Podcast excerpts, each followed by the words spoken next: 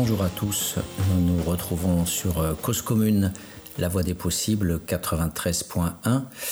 Notre émission euh, est consacrée aujourd'hui au, septième volet euh, de l'analyse, septième volet de l'analyse de la révolution au Burkina Faso, menée par Thomas Sankara. Ce septième chapitre peut s'intituler L'économie politique dans la révolution ou une révolution de l'économie politique. Je vais y revenir dans, quelques instants, mais auparavant, euh, pour les auditeurs qui n'ont pas écouté les émissions précédentes, il faut rappeler que euh, il a fallu faire un grand nettoyage euh, au niveau des catégories symboliques. En fait, la tâche la plus difficile, ce n'est pas forcément d'analyser les résultats de, ce travail politique, de cette mobilisation dite révolutionnaire, mais c'est euh, avant tout de nettoyer, de déblayer le terrain, ce qu'on appelle euh, l'idéologie. Les idéologies sont produites euh, par toutes sortes d'acteurs, les hommes politiques, les médias, et notamment les économistes, les économistes libéraux. Et donc, j'ai essayé pendant toutes ces émissions d'illustrer les différentes facettes de ces productions idéologiques qui euh, nous empêchent de, voir cette petite étincelle dans l'histoire de l'humanité, avec bien sûr toutes ses imperfections, toutes ses scories, euh, mais cette petite étincelle, euh, le Burkina Faso, le pays des hommes intègres. C'est tellement original de voir un homme intègre qui ne recherche pas le pouvoir, qui ne recherche pas les femmes, qui ne recherche pas l'argent, qui ne recherche pas euh, euh, son intérêt personnel. Alors certes, il y avait de la prison, certes, il y a eu euh, aussi des violences, des sortes d'attentats, notamment la disparition du journal L'Observateur par un incendie criminel, l'arrestation d'opposants, l'interdiction de certaines libertés. J'en ai déjà parlé dans les chapitres précédents pour expliquer cette grande difficulté à penser une, une révolution qui, d'entrée de jeu, est on va dire, orienté directement vers euh, une interprétation en termes de dictature. C'est compliqué de, faire la part des choses. D'abord parce que euh, la première forme de, cadre idéologique, c'est l'intoxication. L'intoxication, c'est la, saturation. La saturation par la dénonciation. Euh, le Burkina Faso, c'est Cuba puisque le Burkina Faso, Thomas Sankara défendait les petits pays opprimés, notamment contre les États-Unis qu'il soit à l'ONU ou, chez lui ou devant des congrès africains. Il a pris par exemple la défense du Nicaragua, comme il a pris euh, la défense euh, des Kanaks en Nouvelle-Calédonie, et le gouvernement français a été ulcéré. La droite capitaliste et impérialiste euh, derrière Chirac a été ulcérée de, voir en 86 Thomas Sankara défendre l'indépendance des Kanaks contre l'oppression coloniale française. Nous sommes un pays d'oppression. Et nous avons euh, créé une colonie de peuplement en Nouvelle-Calédonie qui rend impossible désormais euh, l'indépendance des Kanaks, une civilisation de 3000 ans euh, à qui on a pris les meilleures terres. Et personne n'en parle et on, a des élites qui, par intoxication, par saturation, par dénonciation, peuvent nous dire voilà que ces, Kanaks sont des terroristes, comme les Burkinabés sont euh, des euh, pro-castristes. Et bien sûr, euh, les journalistes ne se sont pas privés de faire ce rapprochement entre Cuba et, le Burkina Faso, notamment à propos de cette histoire de pistolet à la crosse de nacre qui a été offert par Kim Jong-il, ou en tout cas et c'est bien sûr euh, d'une facilité déconcertante pour euh, Libé ou Le Monde, hein, d'ailleurs, même ces journaux de gauche hein, euh, s'en sont pris et se sont moqués de Thomas Sankara très largement dans leurs colonnes. donc, premier aspect, l'intoxication à travers cette, cette saturation de la dénonciation qui passe toujours par les mêmes faits, Cuba, la dictature, la dictature du communisme, les dérives euh, militaire permanente de ces pays pauvres. Deuxième euh, production idéologique, euh, pour résumer, c'est bien sûr le légitimisme. euh, le légitimisme, c'est de se dire bah, c'est normal que ça échoue, c'est normal que ça soit une dictature ou que ça ne marche pas et que les pauvres restent pauvres et que de toute façon il y a de la manipulation dans tout ça parce que ils sont incapables. Cette euh, perspective-là a été remarquablement étudiée par euh, Herbert Gantz dans un bouquin américain où il, il étudiait l'underclass, qui est une catégorie idéologique visant à invalider, à disqualifier, à étiqueter, à labelliser les Noirs comme feignants, incapables de travailler, incapables de, de s'intégrer dans, dans, la société. Donc finalement, les Burkinabés sont pauvres, la France fait ce qu'elle peut, mais on a affaire à des Noirs euh, bien incapables de produire du capitalisme et une économie euh, moderne. Donc ce légitimisme est, rampant.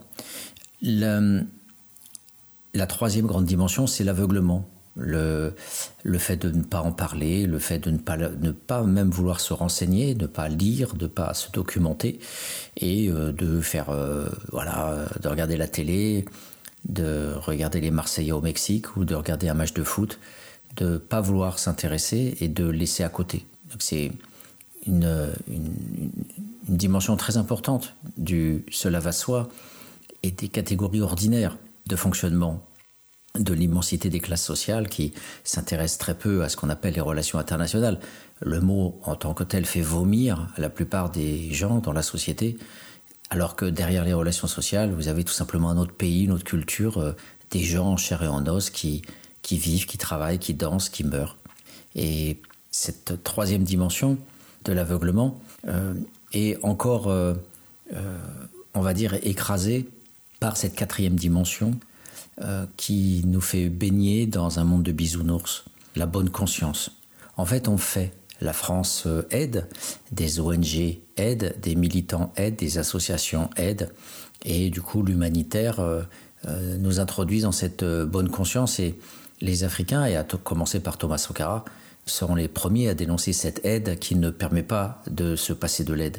Et personne ne s'interroge sur cette aide permanente envers un pays qui finalement euh, n'arrive jamais avec ses soi-disant milliards euh, de, des aides qui sont, qui sont données euh, à pouvoir créer une économie propre et un pays où il n'y a pas de famine comme c'était le cas en 1983 et 1984. Donc ce grand nettoyage étant, étant réalisé en partie, mais on n'en finit jamais avec l'idéologie, c'est la guerre des classes, une guerre de classement, une guerre de position. Euh, la sociologie là-dedans est, bien sûr euh, immédiatement positionnée, puisque, comme le disait Philippe Bourgois euh, à la préface d'un bouquin qui s'appelait Engage Observers, les, ethnographes engagés, eh bien, le simple fait d'aller en, Birmanie, dans une dictature qui ferme ses frontières et qui empêche l'objectivation des journalistes ou des scientifiques, le simple fait d'y être et de dire voilà ce que je vois, voilà comment vivent les moines, voilà comment sont réprimés les paysans, voilà comment sont torturés les, militants. Le simple fait de dire ça, c'est déjà être positionné, c'est déjà être l'ennemi de la dictature euh, birmane. Donc il est bien sûr euh, quasiment impossible de ne pas être partie prenante. on pourra euh, toujours me suspecter d'être positionné politiquement et pas sociologiquement quand j'étudie ces grands cadrages idéologiques, dans la mesure où, bien sûr, le simple fait de nettoyer est déjà pour beaucoup une prise de position. Donc la sociologie est un sport de combat, comme disait Bourdieu, et euh, il faut euh, voilà bien prendre conscience que le dévoilement, l'objectivation, donner à voir, c'est déjà un positionnement. Alors en plus, quand on parle de l'idéologie de l'Occident, euh, on est toujours suspecté de faire de la politique, tandis que quand on a un, gentil directeur de recherche comme Oyek, dont j'ai parlé à Bordeaux, qui euh, nous, hurle dans les oreilles en disant euh, atteinte aux libertés, atteinte à la démocratie, atteinte à la liberté de la presse, euh, à la liberté des partis politiques.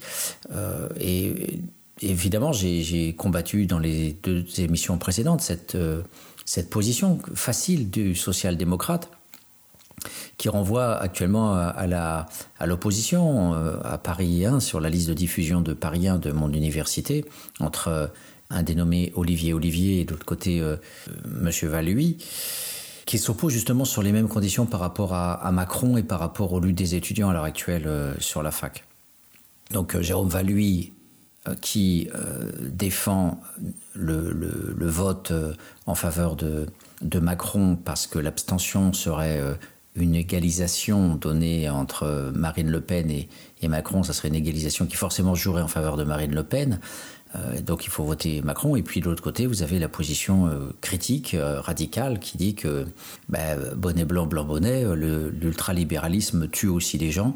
Et d'un côté, vous avez un autoritarisme avec une police aussi très, très, très autoritaire dans les manifestations, beaucoup de remises en cause des droits syndicaux, de, des, des lois sociales un démantèlement des services publics qui est dénoncé depuis des années et des années, notamment pour l'hôpital.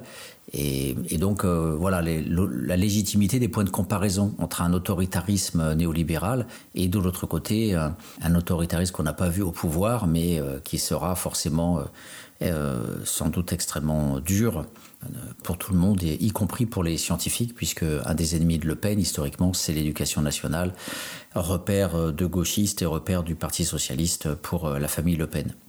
Donc ce, cette question, euh, vous voyez, on peut la transposer partout. Et au Burkina Faso, euh, on a euh, des scientifiques qui vont nous dire, mais c'est une dictature totalement inintéressante à, étudier, une dictature comme les autres, en Afrique, en Asie, parce qu'il y a d'abord et avant tout une remise en cause des droits démocratiques.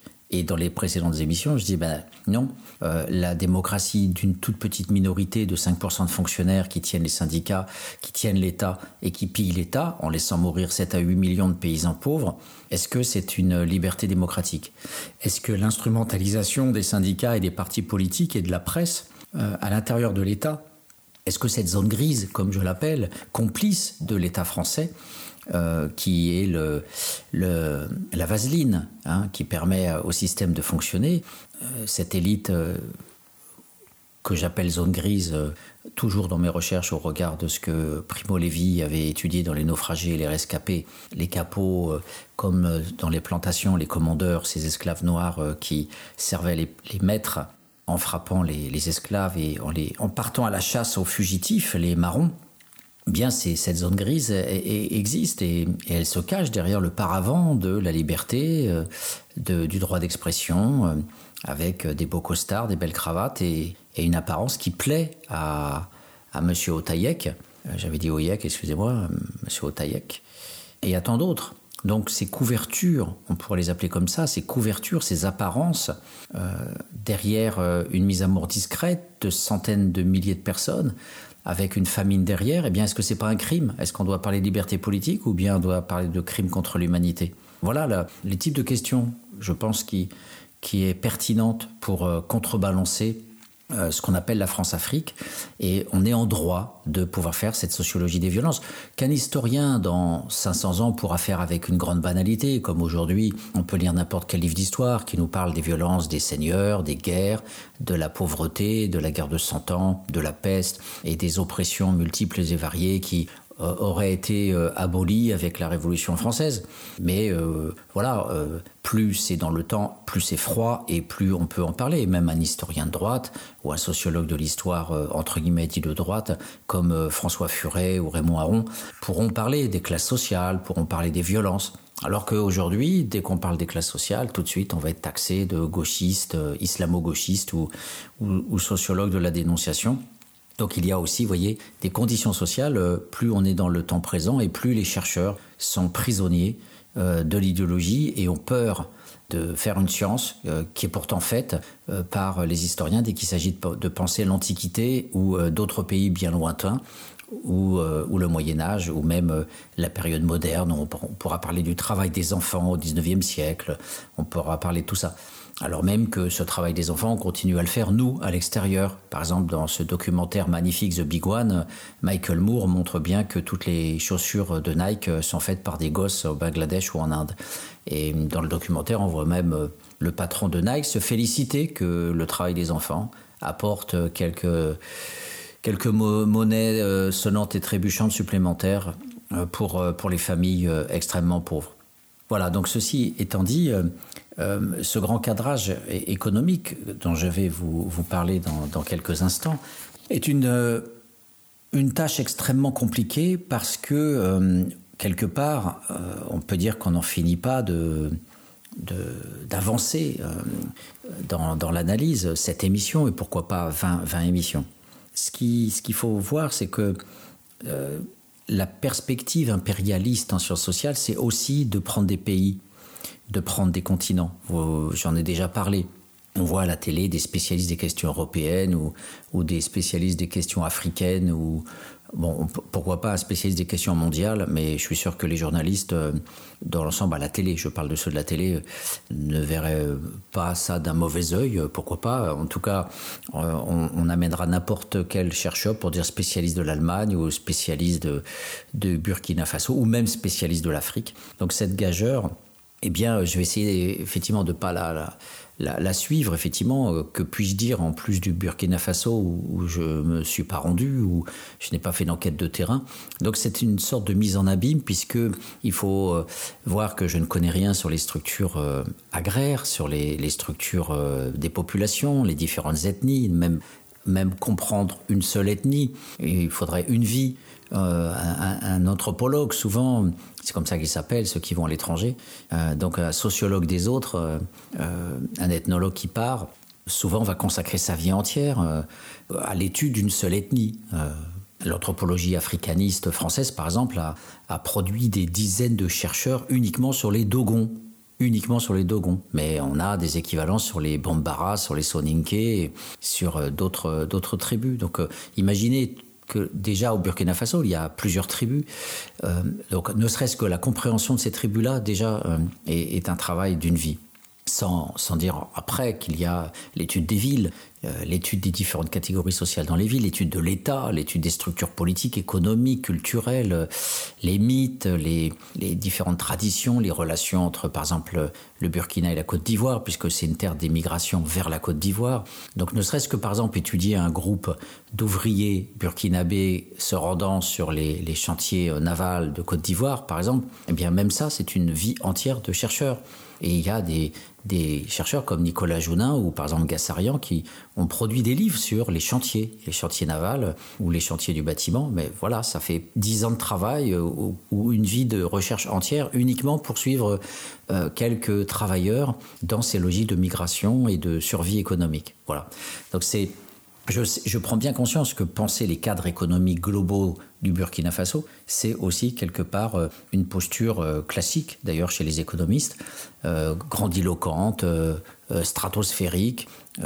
on appelle ça la macroéconomie, comme on fera de la macro-sociologie, mais j'ai bien conscience en tant qu'ethnographe, ayant suivi des, individus toute ma vie, notamment des SDF, j'ai bien conscience que c'est quelque chose qui me, qui me déplace de ma position habituelle qui est de suivre des gens euh, concrets et euh, à partir de là d'essayer d'extrapoler peu à peu sur euh, l'analyse des institutions où ils vivent, où ils survivent, les centres d'hébergement d'urgence. Voilà, donc ceci étant dit, j'aimerais revenir au titre, l'économie politique euh, dans la révolution ou une révolution de l'économie politique, euh, il faut expliquer ce titre parce que voilà, on est encore dans les concepts et il s'agit de déconstruire aussi une vision de l'économie euh, pour essayer d'en proposer une autre, la seule qui permet effectivement de faire cette sociologie critique, une fois qu'on a cassé l'idéologie, et d'avancer peu à peu dans la compréhension de cette révolution. Voilà. je vous propose une, une pause euh, un clin d'œil à l'égard de Thomas Sankara qui euh, nous disait euh, que pour assumer ce, pays-là, il fallait un, brin de folie. Eh bien, je vous propose comme titre Crazy de Seals.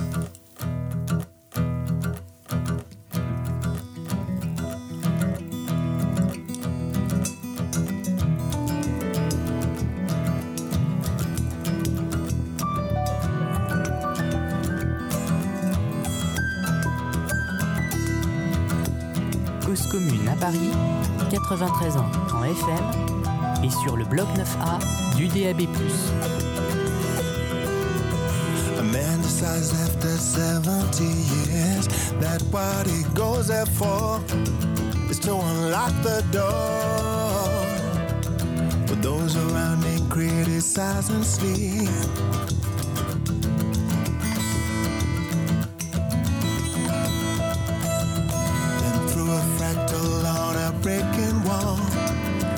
See you, my friend, and touch your face again. Miracles will happen as we tread.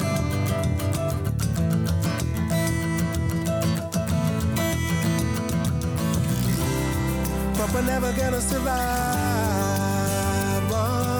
unless we get a little crazy. No, we're never gonna survive.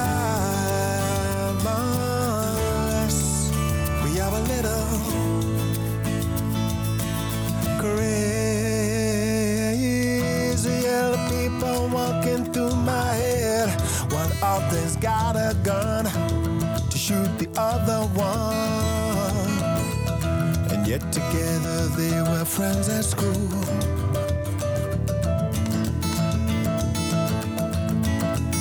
Oh, I, for there when we first took the pill.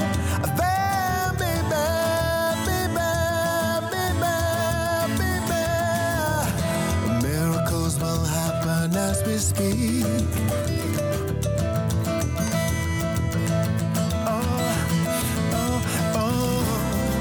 We're never gonna survive unless we get a little crazy. No, we're never gonna survive unless we are a little.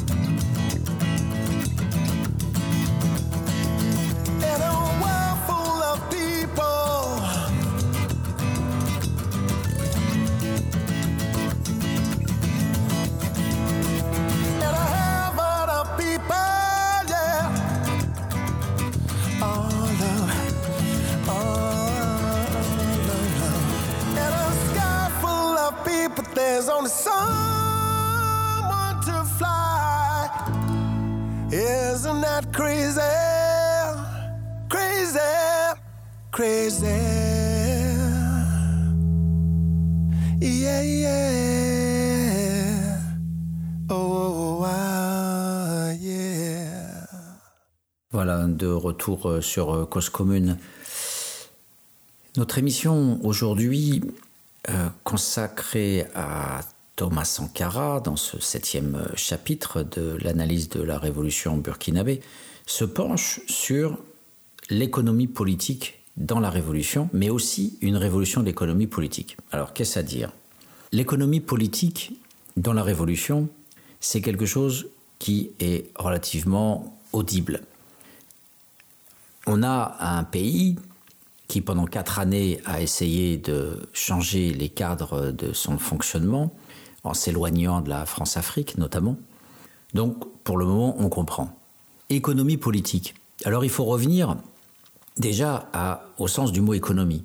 L'étymologie euh, nous permet de voir que on est très très loin avec ce mot d'une compréhension moderne du fonctionnement économique euh, de l'Afrique et notamment du Burkina Faso. Donc ce terme nous vient du grec, des grecs anciens, oikonomia, gestion de la maison, donc qui est constitué de oikos, maison, et de nomos, gérer, administrer.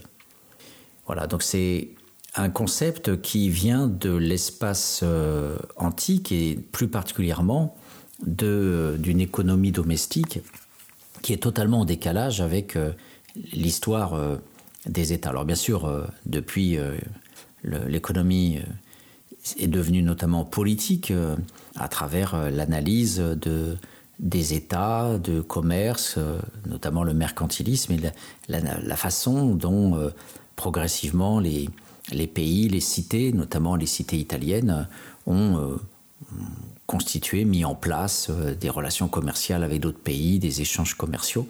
Donc l'économie part en fait de, des riches. L'économie part des, des patriciens grecs, des, dominants grecs anciens, hein, qui eux avaient une maison. Et on ne parle pas de l'économie des esclaves, on parle de l'économie de ceux qui étaient les dominants de l'époque. Et par la suite, l'économie, c'est encore les dominants, c'est encore euh, ceux qui euh, font du commerce, les cités riches euh, du monde, les voilà les, les Phéniciens, les Grecs, les Mésopotamiens. Et donc cette, cette vision de, de l'économie, on va déjà la casser un peu avec le terme d'économie politique. Non pas dans le sens euh, euh, classique de la façon dont les États ont euh, encouragé et fait fructifier, comme les Hollandais notamment, les, maigres ressources locales à travers le colonialisme et, et, des développements d'une infrastructure navale permettant de convoyer des marchandises mais politique au sens euh, d'une rupture. D'où aussi le terme révolution dans l'économie politique. L'économie politique dans la révolution, il y a même une sorte de tautologie, hein, puisque je parle, le politique c'est bien aussi la révolution, c'est pour accentuer le, le fait qu'il faut avoir une autre vision euh, du, de l'économie quand on parle de ces sociétés-là, parce qu'elles sont sous emprise impériale, sous emprise euh, néocoloniale. Et du coup, ces pays qui restent toujours dans la pauvreté et qui, n'en sont pas sortis depuis euh, les siècles d'occupation, depuis les quatre ou cinq siècles d'occupation de l'Occident, de l'Europe et notamment de la France, eh bien, ces, ces pays-là sont dans ce que j'appelle une économie générale des moyens pour la survie de la population une économie générale des moyens pour la survie de la population, survie de la population. On n'a absolument rien à voir avec la notion de richesse, la notion d'équilibre, la notion de plan, de planification, d'investissement. Alors bien sûr, Thomas Sankara va essayer de, de jouer avec les contraintes associés au remboursement de la dette, euh, avec les aides de la France, qui d'ailleurs vont être quasiment supprimées pendant le temps, entre guillemets, de sa dictature, pour la France en tous les cas. Et pourtant, on verra que la Banque mondiale euh, a fait des éloges. Euh, la Banque mondiale elle-même n'a pas cessé de tarir des éloges à, à l'égard de Thomas Sankara dans le domaine de la santé, dans le domaine de l'éducation, dans le domaine de l'autosuffisance alimentaire. Donc euh, il y, a eu des réalisations absolument extraordinaires parce que tout a été fait justement pour la survie de la population. Alors que quelque part euh, c'est le dernier des soucis du blanc impérial euh, qui peut donner à compte-goutte des médecins, des aides pour limiter un peu la casse, mais la, la première démarche de Thomas Sankara, c'est la redistribution des moyens pour que les paysans ne crèvent plus. J'en ai déjà parlé dans les émissions précédentes, mais si on n'a pas ça en tête, on reste dans un schéma occidental et européano-centré autour de, euh, de la planification économique, euh, des stratégies d'investissement, bref, euh, la façon dont on peut créer et redéployer des richesses de la part d'élites rationnelles et qui sont bien logées, bien loties, qui mangent bien et qui ont des belles bagnoles et des belles maisons et des, et des grosses banques. Donc cette, cette vision-là, est d'autant plus accentué qu'on a affaire à un des pays les plus pauvres du monde. Donc je, je, rappellerai effectivement euh, euh, que euh, les statistiques internationales ont bien noté, notamment le rapport du développement humain du Programme des Nations Unies pour le développement, l'UNDP, en 2009, qui disait qu'en 2007, le Burkina Faso était classé 177 sur 182 pays membres de l'ONU pour son indice de développement humain. Voilà. Et je rappelle que dans ce pays-là, euh, dans les années, euh, les chiffres que, que j'ai sous les, sous les yeux, sur une population euh, grosso modo de 15 millions d'habitants, l'espérance de vie à la naissance était de 52 ans. Le taux d'alphabétisation au-dessus de 15 ans était de 28 21% pour les femmes et 36% pour les hommes, et le taux de scolarisation de 32%. À l'époque de Sankara, c'était bien plus faible encore, c'était très très faible. Et c'est d'ailleurs ces chiffres euh, qui sont en augmentation par rapport aux années 80 sont dus notamment euh, aux dispensaires et aux écoles créées par Thomas Sankara et, son équipe. Donc, je parle d'économie politique de la révolution qui suppose une révolution dans l'économie politique. Voilà, qui suppose une, façon de, penser ce travail économique autrement. Et je vais m'employer justement à, développer ces différentes facettes euh, de, de, cette économie des pauvres, de cette économie politique, d'un gouvernement euh, pauvre en moyens, d'un gouvernement euh, dirigeant une population pauvre. Et, c'est bien ça l'enjeu numéro un euh, de, Sankara. Il ne s'agit pas de réfléchir en, économiste euh, en disant euh, c'est quoi son budget, quelle est sa balance commerciale, quel est son taux d'endettement, quel est son plan de financement de telle ou telle mesure affectant par exemple le secteur du coton ou autre. Bien sûr, toutes ces données sont fondamentales puisque Thomas Sankara était quand même pris, même s'il voulait se replier sur, sur son pays et sur l'Afrique. On y reviendra aussi longuement sur une autoproduction déjà vivrière, mais aussi des, produits locaux, des, tissus locaux notamment. Il essaiera, on va le voir, c'est aussi un aspect quasiment désespéré, euh, euh, mais de faire manger du haricot vert, euh, qui était un produit d'exportation, et à un moment donné d'en faire un, usage local pour éviter la famine et, et se nourrir comme on peut. Eh bien, cette économie politique de la Révolution, elle est donc à penser comme des stratégies essentielles visant l'amélioration concrète des conditions de vie de la population. On n'est pas dans une logique d'équilibre budgétaire, comme par exemple la France qui passe son temps à parler de sa dette et, de, rembourser la dette et de limiter le, taux de la dette par rapport euh, au taux de croissance, par rapport au budget de l'État, par rapport euh, aux dépenses publiques, etc. Toutes ces calculs, tous ces calculs statistiques, ces calculs euh, économétriques euh, ne, permettent pas, appliqués euh, au Burkina Faso, de rendre compte justement de ce qu'est une politique révolutionnaire. Une politique de rupture par rapport à ces modes de fonctionnement. Donc cette culture des technocrates, des dirigeants européens, à l'égard des, des modes de fonctionnement du capitalisme depuis des centaines d'années n'a pas de sens quand il s'agit d'empêcher que des enfants meurent euh, à quelques mois ou au bout de quelques années, quand il s'agit de faire en sorte que tout simplement les paysans aient deux repas par jour. Il faut prendre conscience de ça. C'était dans la sixième émission j'insistais beaucoup sur cette euh, dimension d'une euh, politique économique visant euh, non pas euh, à des investissements centrés sur des marchandises. Les gens là-bas meurent, les gens meurent, les femmes meurent en couche, les enfants meurent de faim, les enfants meurent de malnutrition, l'espérance de vie est à 50 berges, et vous avez des famines, comme en 83-84, vous avez des disettes, vous avez de la malnutrition, vous avez des maladies qui sont peu soignées, il n'y a pas de dispensaire, les hôpitaux, la sécurité sociale, tout ça, ça n'existe pas. Et dans ce cadre-là, si on n'a pas un cerveau euh, centré sur euh, cette euh, misère de la condition burkinabé et notamment aussi africaine, on plaque des nécessités économiques, par exemple l'équilibre du budget ou, le fait de rembourser, de payer sa dette. Il faut savoir, on va reparler de la dette, mais il faut savoir que c'est suite au discours de Sankara en 87 devant l'Assemblée des pays africains, euh, appelant au refus d'honorer de, la dette, de, rembourser la dette, que Thomas Sankara a été assassiné. Quelques mois à peine. Il a fait son discours, euh, je ne sais plus, en août ou en septembre 87, et il a été assassiné en octobre 87. Et il a, il a dit lui-même, le fait que je sois tout seul à vous en parler à ce moment-là, si vous ne me suivez pas, je ne serai pas là l'année prochaine. C'était exactement ces termes. Et c'est bien ce qui s'est passé. C'était d'une prédictibilité incroyable. Alors quand on dit que les sociologues euh, ne sont pas capables d'être des prophètes et de prédire les changements sociaux, bah, vous voyez, lui, il a, il a prédit sa mort.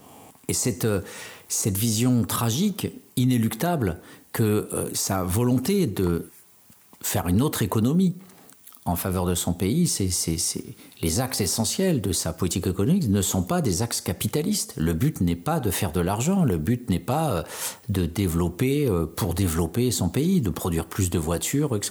Le, le but est même pas de rendre heureux son peuple, comme on pourrait avoir une vision d'extrême gauche de la société en disant arrêtons de consommer, vivons plus simplement. Comme à l'heure actuelle, ce sont des enjeux très, très présent. Euh, non, lui, c'est tout simplement donnons à, manger euh, à, nos paysans et évitons que les gens meurent euh, comme ils sont en train de, mourir de façon tragique.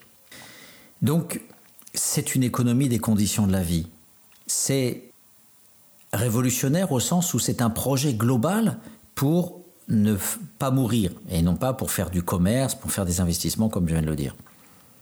Donc on voit bien que la, perspective de, de, l'économie, euh, quand on parle de l'économie antique, une économie féodale, une économie capitaliste, une économie impérialisée, eh bien c'est dans le cadre d'une économie impérialisée que se situe cette politique, cette économie politique de la Révolution.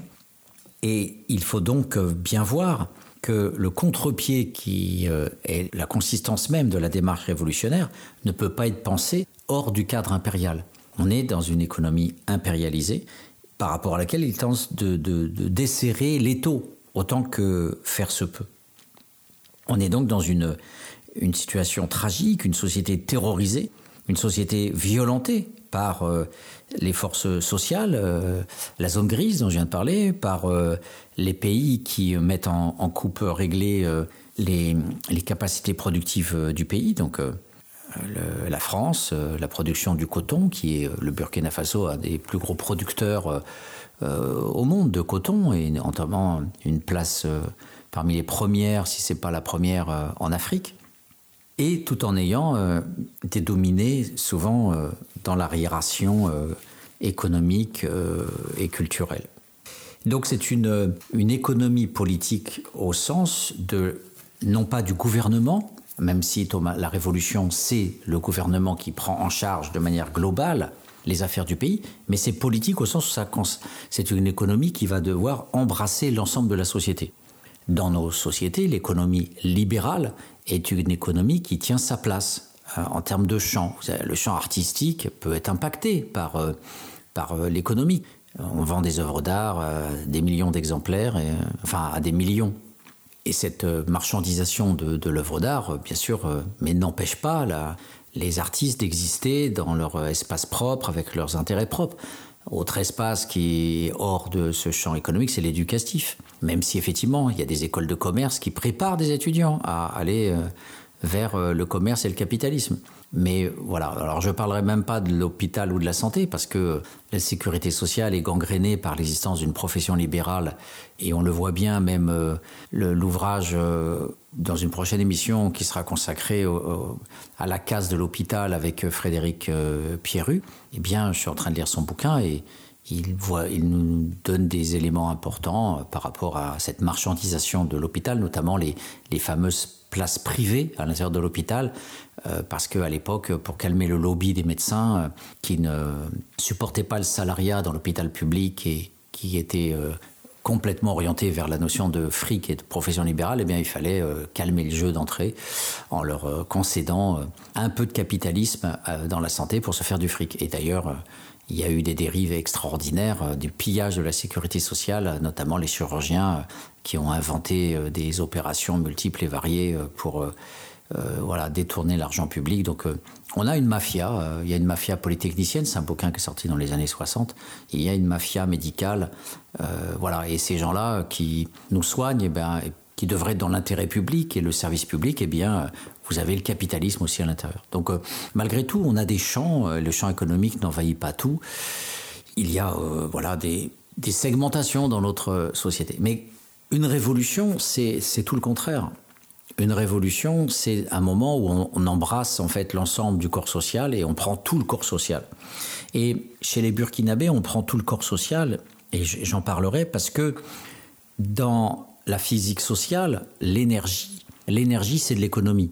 L'énergie, le fait de mobiliser toute la population pour euh, nettoyer les rues, pour euh, fabriquer des maisons. Même Sankara et, a demandé aux militaires, pendant leur service militaire, de consacrer une partie de leur formation à du bénévolat et à aider, à, aider les, paysans, à aider les villageois à, construire des routes, à, construire des dispensaires, etc. Donc il y a une, politisation de l'économique et, et, cette économie est devenue politique parce qu'elle a été euh, traversée par euh, cette mobilisation euh, générale de, de, la jeunesse, notamment.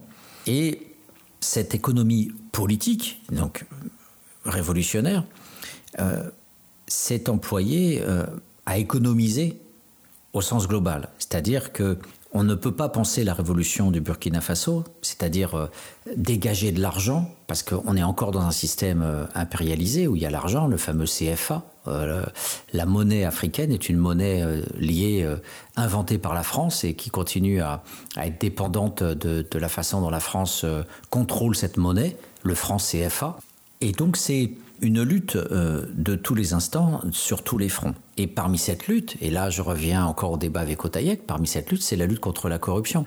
Le pillage de l'État, le détournement de l'argent public pour des salaires mirobolants des fonctionnaires, pour euh, des investissements qui euh, ne favorisent que les sociétés d'exportation, notamment du coton, avec la Sofitex. Je vais en parler longuement parce que effectivement, c'est l'organisme majeur qui contrôle la filière du coton et qui est euh, largement sous, sous capital, euh, capital français. Le fait de, de, parler de la corruption, des dépenses de l'argent, c'est quelque chose d'absolument euh, essentiel puisque on retrouve là, on retrouve là une, une façon d'envisager justement une moralisation, une éthique de la politique. Donc l'économie, en tant que telle, va, va être repensée par le politique qui va dire ça, c'est pas juste. Donc la justice sociale est au cœur, la philosophie politique est au cœur de la façon dont la, la pensée révolutionnaire de l'économique va, va fonctionner. Qui dit je vais lutter contre la corruption? Avant qu'il y ait Sankara, personne n'en parlait. La France-Afrique euh, euh, payait allègrement les différents euh, fonctionnaires, les aides étaient détournées, mais en contrepartie, euh, le système mis en place de production et d'exportation du coton tournait à plein régime. Donc le système donnant-donnant entre la zone grise étatique ou économique et d'autre part les différents interlocuteurs français euh, que ce soit les diplomates, que ce soit les géographes, que ce soit les, les, les gestionnaires, les managers de Sofitex et, et des différentes euh, organisations intermédiaires qui gèrent euh, tout ce système de, économique, eh bien, pour eux, la corruption, ça, c'était pas un enjeu. Ça devient un enjeu fondamental dans cette révolution mobilisation des jeunes, lutte contre la corruption, et on verra euh, que toute la logique révolutionnaire est une logique de redistribution, euh, de ponctionner une partie de l'argent de, cette caste de zone grise, notamment les fonctionnaires bien sûr, euh, pour la redistribuer aux paysans. Donc c'est alors qu'on ne peut pas forcément produire beaucoup de richesses, eh bien il faut répartir autrement la richesse. C'est une économie de pauvres, c'est une économie aussi de la, de la survie. Et les comités de défense de la Révolution seront chargés de mettre en œuvre localement ces mesures-là, en, surveillant que toute la population participe hein, à la mise en œuvre de cette politique euh, économique globale, mais aussi dénonce les suspects de corruption, donc les détournements d'argent. Mais il est évident que cette lutte générale euh, contre la corruption, avec des procès diffusés en radio, euh, il est clair que forcément il y a des dérapages, forcément il y a des abus. On, ne peut pas déjà euh, lutter contre un système qui fonctionnait sur l'abus, qui était lui-même un abus, qui était organisé autour euh, de la domination et l'enrichissement des uns et l'appauvrissement et, et, la misère des autres. L'abus était déjà là, la corruption était déjà là. Alors dénoncer une lutte contre la corruption qui mène aussi à des procès où des hommes coupables sont humiliés en scène publique et, vous avez des journalistes ou des scientifiques qui vont dire mais ça c'est de la dictature. Comment peut-on faire ça? Mais pourquoi ces scientifiques ne se sont-ils pas élevés comme les journalistes euh, pendant ces quatre siècles d'oppression pour dénoncer euh, justement le, pillage euh, de ces pays par la Sofitex? Vous voyez, c'est là où on a des engagements, des positions qui font qu'on est d'un côté ou de, ou de l'autre de la barrière. Alors, vous avez quelques auteurs, parce que là aussi, je vous parlais de l'idéologie des médias et, de l'aveuglement notamment. Eh bien, une des, une des formes académiques de l'aveuglement, c'est la, non prise en compte de l'objet en tant que tel. Le fait qu'il y ait si peu d'études sur le Burkina Faso, qu'il y ait eu presque aucune étude sur euh, le travail réel qui a été mené au Burkina Faso par Thomas Sankara et ses structures, eh bien, ça fait partie de l'aveuglement, ça fait partie du, déni, du, refus du sens. Et alors, vous avez un, ouvrage qui est écrit par euh, une chercheuse qui s'appelle Undreiner, qui nous dit notamment euh, de plus, euh, les chefs traditionnels jouent un rôle important dans le processus de corruption, car même lorsqu'ils n'adhèrent pas au parti du président, ils reçoivent des avantages en nature, voiture, construction d'une maison, électricité et eau gratuite. Et donc, leur pouvoir, surtout en pays mossi, reste élevé et il n'est pas rare que les villageois votent automatiquement pour le parti favorisé par le chef du village. Donc on, voit comment fonctionne le, système. Le chef Mossi ou le chef euh, d'une autre ethnie rassemble tous les, toutes les voix de son, de son peuple, de, de ses villages, pour le candidat euh, qui va rentrer dans l'appareil d'État. Et en échange, ce, ce chef euh, reçoit tout un ensemble de, de, biens, de, privilèges euh, divers et variés. Donc on voit que la, zone grise est en fait une stratification de, zones grises. Et donc bien sûr, quand vous voulez euh, contrôler et casser ça, eh bien quand vous mettez les comités de défense de la révolution avec des jeunes sans pouvoir pour s'en prendre à ça, forcément vous avez de la colère, vous avez de la frustration, vous avez des vengeances, et puis vous avez aussi des gens qui vont prendre la place pour euh, essayer aussi de, détourner le système euh, en étant eux-mêmes des traîtres et en, essayant de tirer euh, les marrons du feu, en récupérant de l'argent des, corrompus eux-mêmes. Mais dans l'ensemble, il y a ce principe qui est évoqué par différentes personnes dans les ouvrages qui, où il y a ce symbole qui, est intéressant à, citer. Voilà enfin un pays où vous avez honte de proposer un cadeau à un douanier. Voilà, qui est absolument chose, mais d'une banalité affligeante en Afrique. Et, même d'ailleurs, euh, par exemple en Algérie, quand les pauvres Algériens euh, retournent voir leur famille euh, en Algérie, systématiquement, les douaniers fouillent les voitures pendant de longues heures. Et si vous lâchez pas du lest, de l'argent, une partie des biens qui sont dans la voiture, vous ne passez pas, vous ne franchissez pas la, la douane. Donc le, le système est et une stratification de zone grise. Vous avez les, pourritures de généraux qui détournent l'argent du, gaz et du pétrole, et puis vous avez les petites mains qui appartiennent à la logique de l'État, à l'appareil bureaucratique de l'État, et qui font aussi leurs affaires sur le dos de, la population. Donc voilà, donc la, la, la révolution burkinabé était une révolution éthique, une économie politique, euh, et dans le politique, il y a de l'éthique, il y a de la justice sociale. Mais effectivement, le, paradoxe euh, de, ce mécanisme-là, c'est que eh bien, euh, la surveillance généralisée donnait l'impression de vivre un peu comme en 1793 euh, dans un régime de terreur. Tout le monde se surveillait, il y avait de la délation. Vous imaginez des gens qui sont sans culture, illettrés, qui d'un seul coup peuvent avoir du pouvoir dans les comités de défense de la Révolution Eh bien forcément, mais c'est inévitable. Ces gens-là vont pouvoir euh, avoir euh, les mains libres alors qu'auparavant ils étaient tenus euh, par les chefs traditionnels, par le policier local, par toutes sortes d'autorités. Et là, vous avez un pouvoir qui vous est donné par Thomas Sankara, vous y engouffrez et du coup vous, vous pouvez forcément frapper, insulter les, les, gens que vous arrêtez et puis vous pouvez même créer aussi des, des victimes euh, comme coupables et à partir de là euh, en retirer des, des gratifications. Donc euh, l'intégrité qui était demandée au comité de défense de, la Révolution faisait que quelque part dans la vie quotidienne, personne ne faisait confiance à l'autre parce que il était impossible de savoir jusqu'à quel point votre interlocuteur était sincère. Et donc, euh, c'était une sorte de, jeu permanent pour euh, voir qui était corrompu, si on pouvait vous corrompre, on pouvait se laisser corrompre. Donc, c'était un test permanent, une mise à distance. De, tout le monde. Et, donc ça, rendait ça empoisonnait aussi la, révolution. Mais parce que c'était une lutte contre une pratique ancienne. Euh, c'était pas quelque chose qui était créé par la révolution. Donc il est facile de dénoncer les erreurs et les égarements, mais c'est parce que l'immensité de la culture du détournement d'argent et de, la corruption, c'était une, peste, c'était un, choléra. Euh, mais forcément, si vous êtes pauvre, il y avait peu de chances que vous, puissiez euh, être corrompu, euh, au sens où...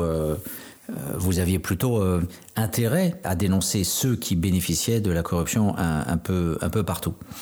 Donc voilà, donc c'est cet exemple de fait social total, pour reprendre la, formule de Mauss, fait social total, où tout est politique, l'économie est prise dans un système, dans un maillage où il s'agit de redistribuer les forces sociales, où il s'agit de redistribuer l'argent. Et dans ce système-là, eh bien, euh, on verra que tout, tout relève euh, de cette politique euh, de, redistribution des uns par rapport aux autres. Et dans quelques instants, je vous prendrai aussi l'exemple du logement en prenant d'abord une, petite pause musicale avec un extrait qui nous vient de Phil Collins, mais qui n'est pas du Phil Collins, parce que c'est une reprise de Another Day in Paradise par Brandy et Ray G.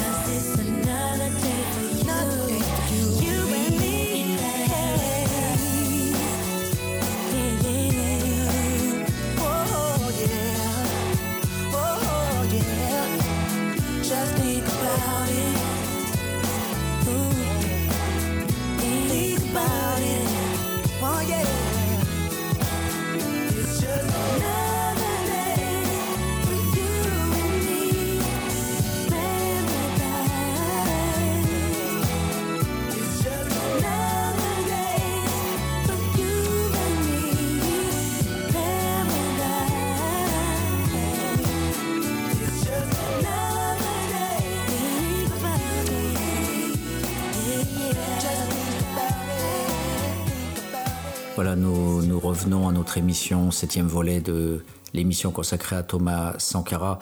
Euh, je ne peux pas ne pas avoir un petit côté ironique dans le fait d'avoir fait passer ce, ce morceau de Genesis, euh, Phil Collins, euh, archimilliardaire, euh, qui euh, voilà nous sort un petit titre euh, qui parle des SDF. Et donc la, la vidéo que j'ai, enfin le, morceau que j'ai préféré, c'est celui de Brandy et, et, et qui sont de, des blacks, des chanteurs blacks et qui qui euh, voilà ont, fait un engagement dans la vidéo que j'ai pu voir sur YouTube euh, euh, plus peut-être plus sincère en tous les cas à l'égard de, ceux qui forment le sous-prolétariat du, capitalisme.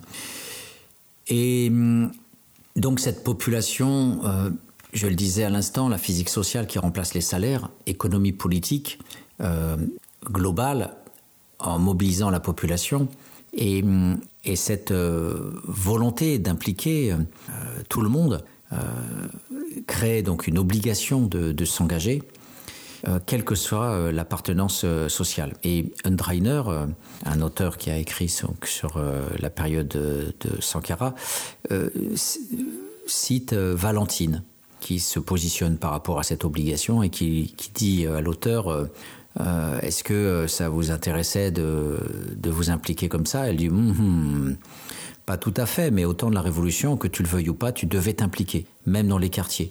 Que tu le veuilles ou pas, quel que soit ton âge, quel que soit ton rang social, tu dois t'impliquer. C'est comme, euh, je te prends un exemple banal, au temps de la Révolution, tu passes pas devant une rue et tu vois des fossés, des trous, non. Parce que le week-end, tous ceux qui habitent la zone sont obligés de sortir chacun, chacun amène une pierre et puis vous l'arrangez. Quel que soit ton rang social et ton âge, sinon ils te classent comme réactionnaire.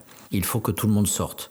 Mais aujourd'hui, pendant la saison pluvieuse, tu vas arriver dans une zone comme ça où tu ne peux pas passer. C'est devant la porte de quelqu'un. Lui-même, il ne dit pas, mais c'est pas son affaire, c'est pas son affaire. Donc on, voit bien euh, le passage d'un État à un autre. La période révolutionnaire est effectivement une, une période euh, de totalisation, d'implication euh, totale, et c'est pour ça qu'il est très important de prendre conscience que dans la notion d'économie politique, on parle euh, de salaire, de profit, depuis le 19e siècle. Mais l'immensité du monde, du monde de l'espèce humaine, ne fonctionne pas avec le salariat. Euh, Les gens vivent au jour le jour, sont employés à la journée, et certains sont dans ce qu'on appelle l'économie informelle. Donc le capitalisme lui-même n'a absolument pas universalisé ces méthodes. L'immensité de la population ne peut n'a- pas ce, stade de stabilité qu'on appelle euh, aujourd'hui le, salariat. Et je pense que dans nos sociétés, on ne prend pas conscience de cet immense privilège, y compris pour les classes dominées, alors même qu'elles sont exploitées, bien sûr.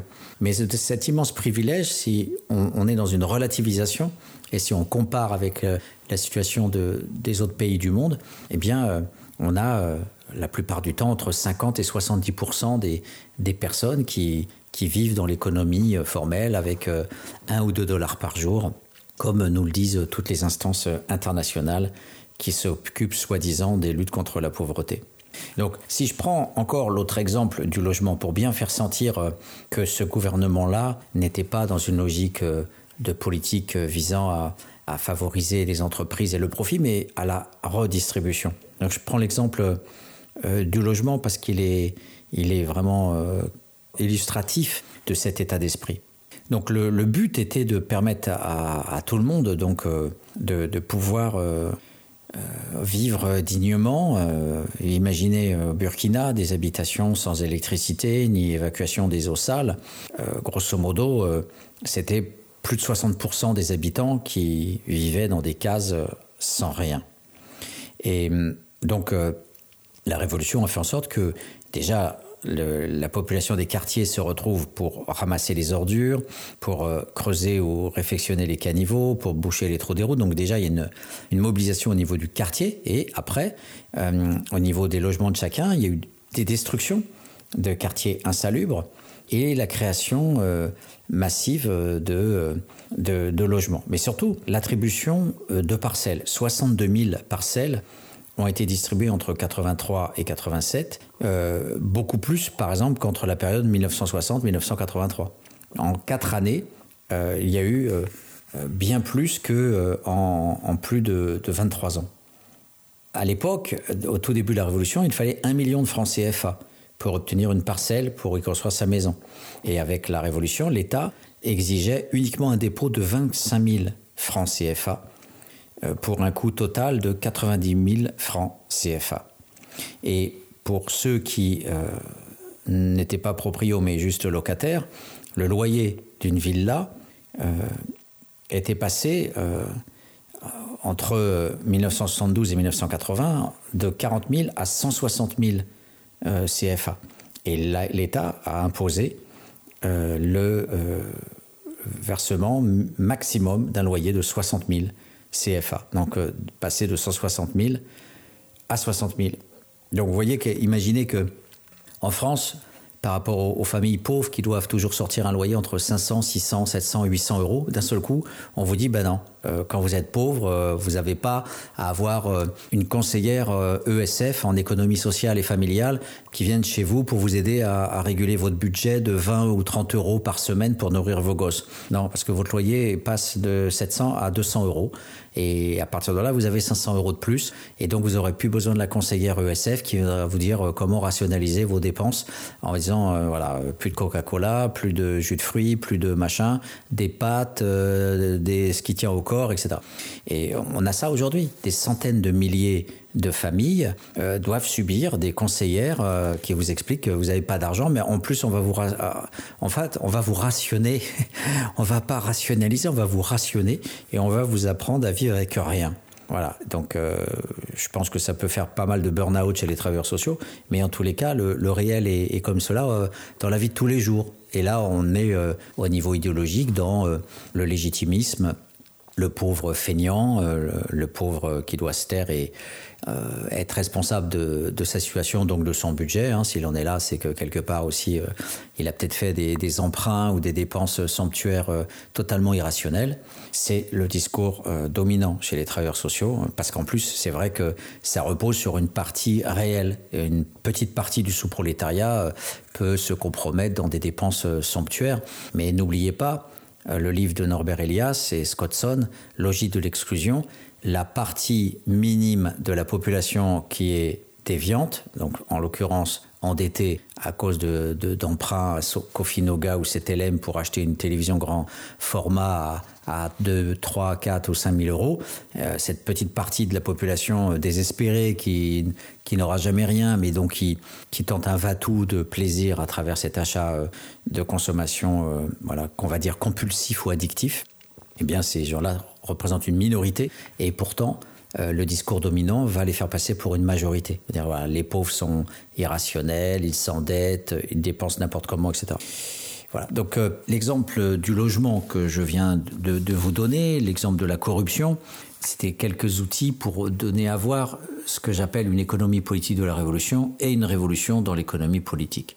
Maintenant, euh, il faut aussi faire un peu d'histoire et se recontextualiser. Le Burkina Faso, c'est d'abord un contexte économique euh, des années 80. Euh, il faut se resituer à cette époque qui est l'époque de la guerre froide, avec un néolibéralisme qui se met en place avec Reagan et qui mobilise ses instances impériales, le Fonds monétaire international, la Banque mondiale, pour dire à tous les pays du monde, d'Amérique latine, d'Afrique, euh, beaucoup plus touchés que ceux d'Asie qui s'en sortent mieux, euh, et leur dire, bon voilà, euh, le temps des, des, prêts faciles, etc., est fini.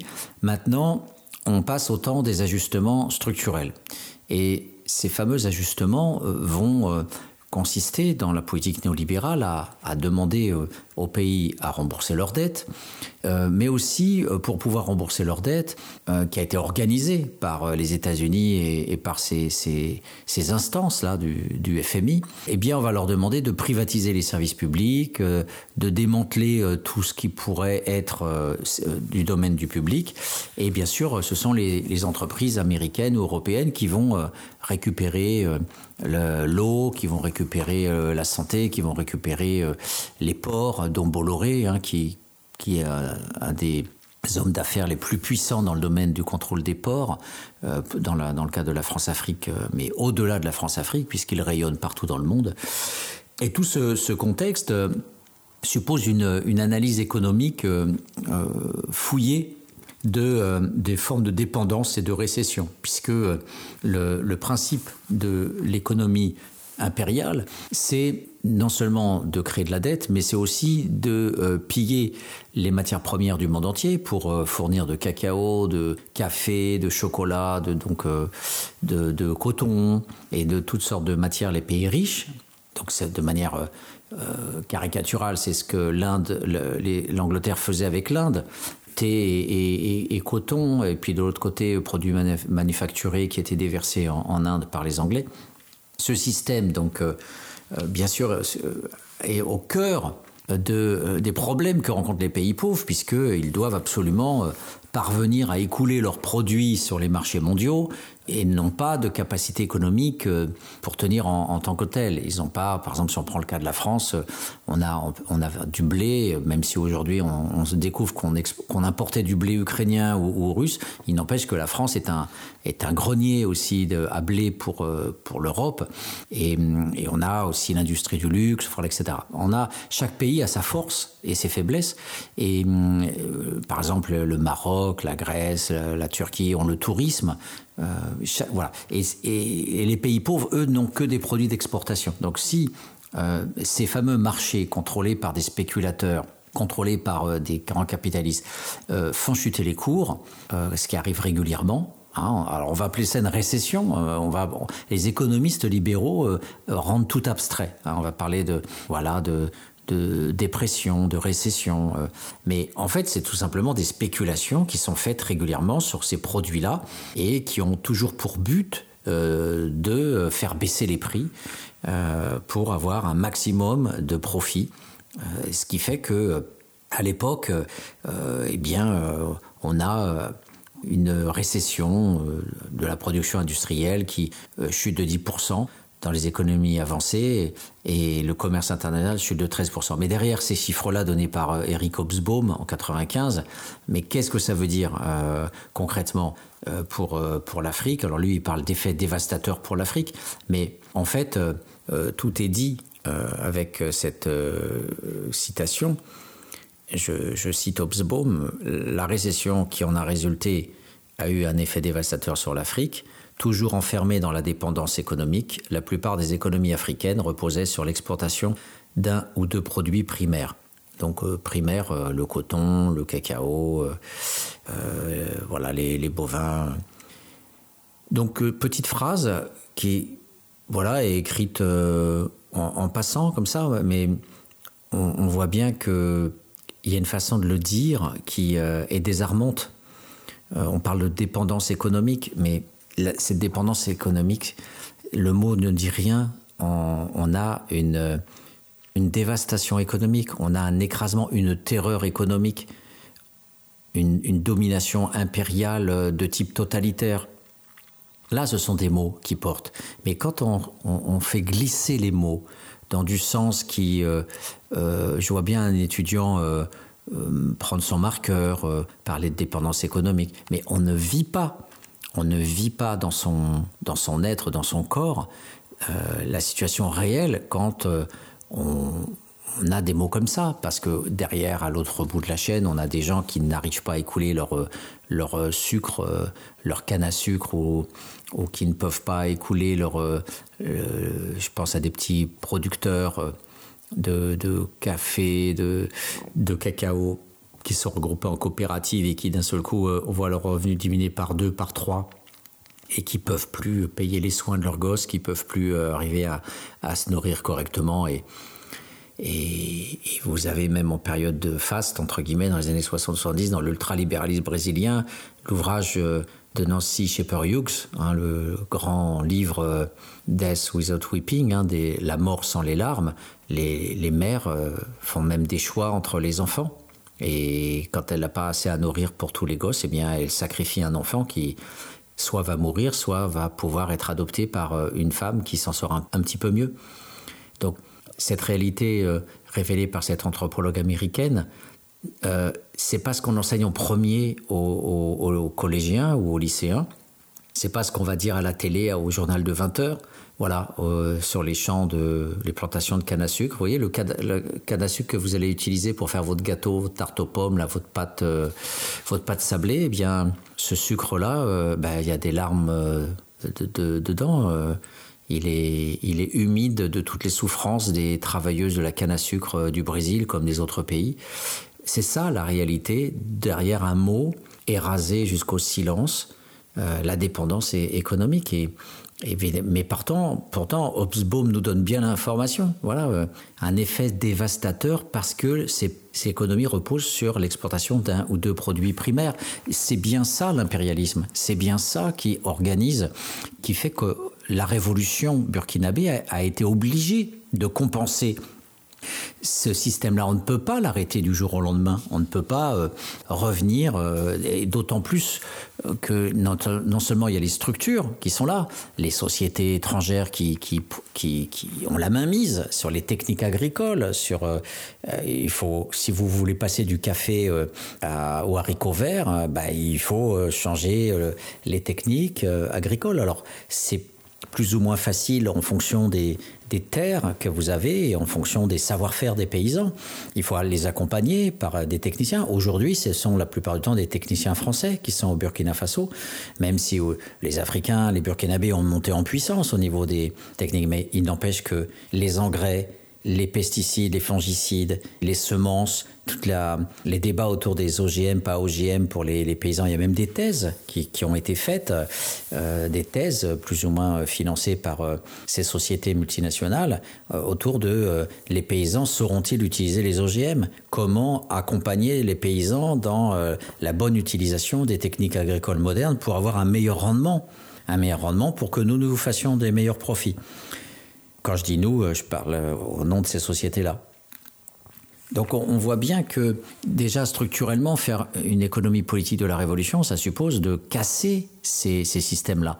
Alors, la, fameuse Sophitex, dont on reparlera dans quelques instants, euh, puisqu'il y a un, papier que je vais euh, longuement citer de, de cette revue en ligne Basta, euh, qui euh, a étudié, qui présente un petit peu les conditions de vie des paysans du coton au Burkina. mais quand vous avez à la fois ces structures et en plus vous avez une récession, vous avez en plus un, moment de spéculation sur des, matières ou un moment où même involontairement le capitalisme se porte pas bien par des systèmes de concurrence internationale ou autres, parce qu'il n'y a pas une régulation automatique. Euh, vous avez toujours des récessions, euh, on le sait bien, hein, ça, ça fonctionne par cycle, le capitalisme. Donc euh, parfois même, il n'y a pas de grand Manitou, il n'y a pas d'instrumentalisation de, de quoi que ce soit. Parfois, c'est vrai, on a eu en France, par exemple, la spéculation du sucre en 74. Là, il y avait bien de la spéculation. Aujourd'hui, on a bien de la spéculation sur le blé c'était d'ailleurs un des thèmes de campagne de Mélenchon.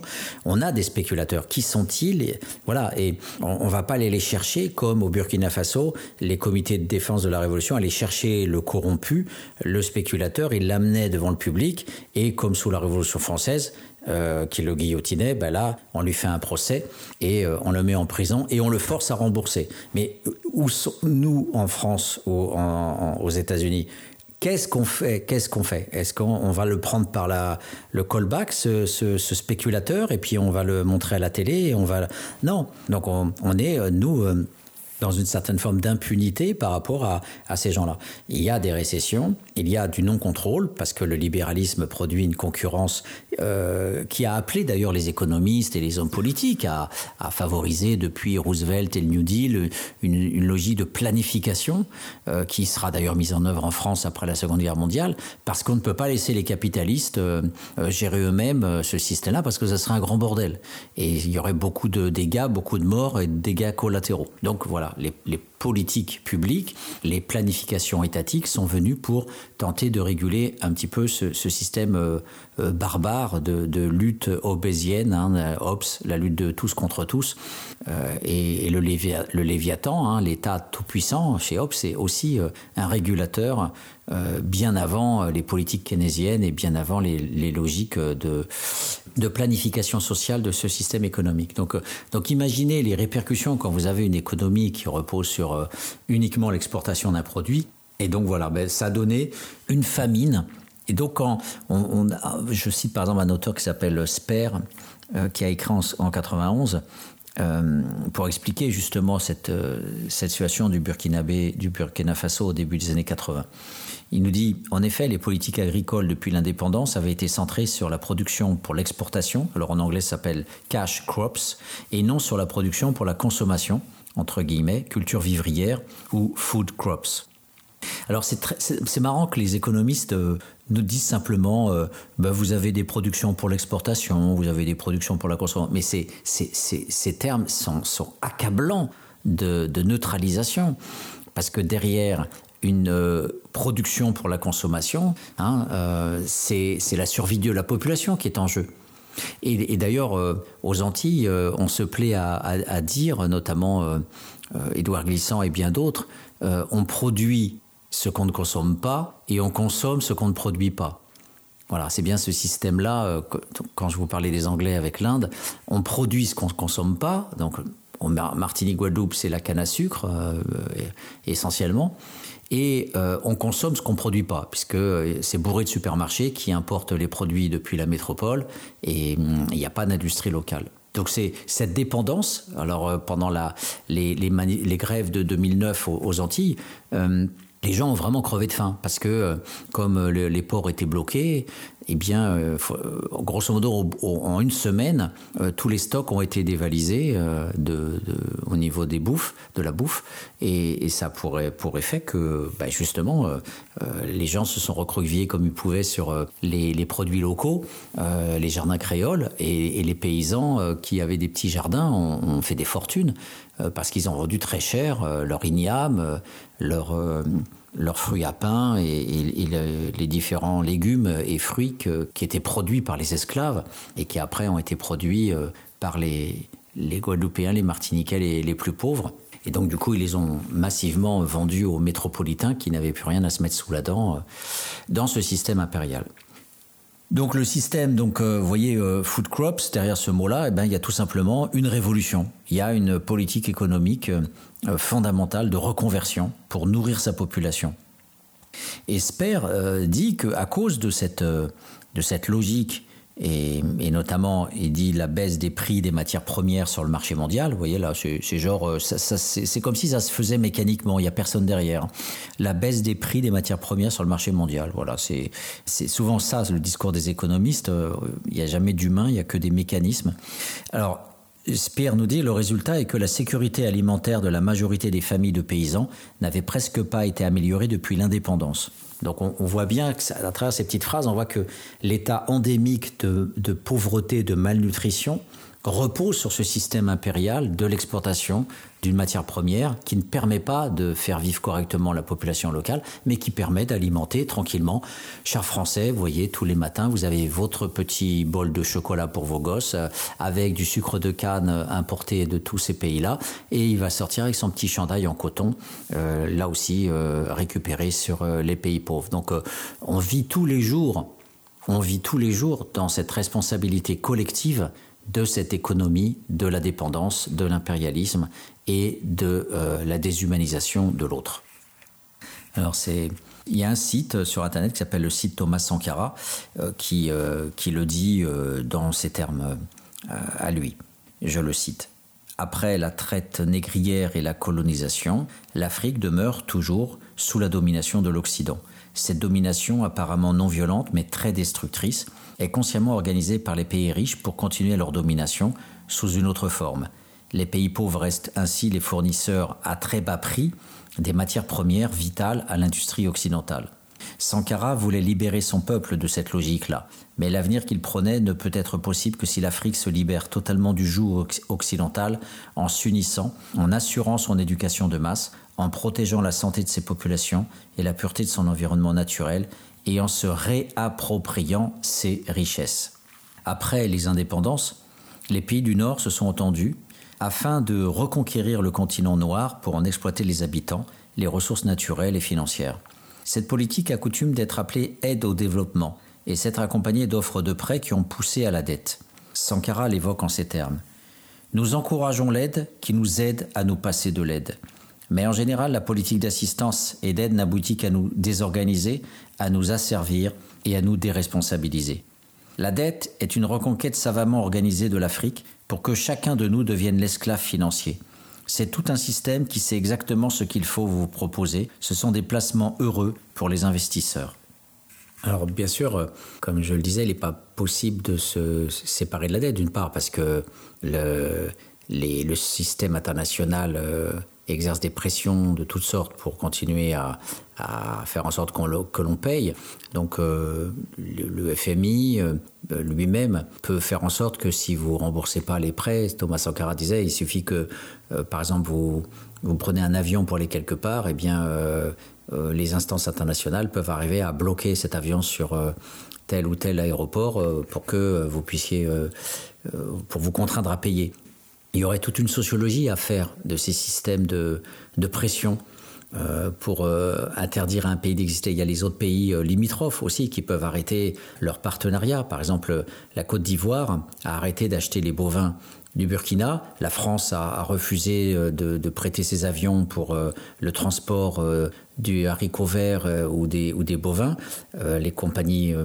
la, flotte a été donc essentiellement, essentiellement française et à capital euh, européen.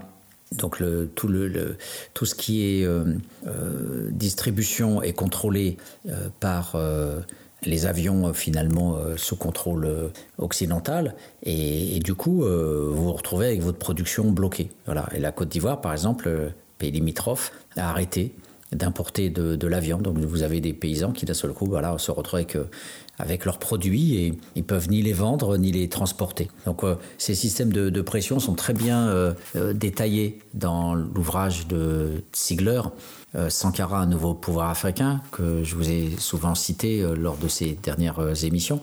Mais au moins Sankara donne des exemples très concrets.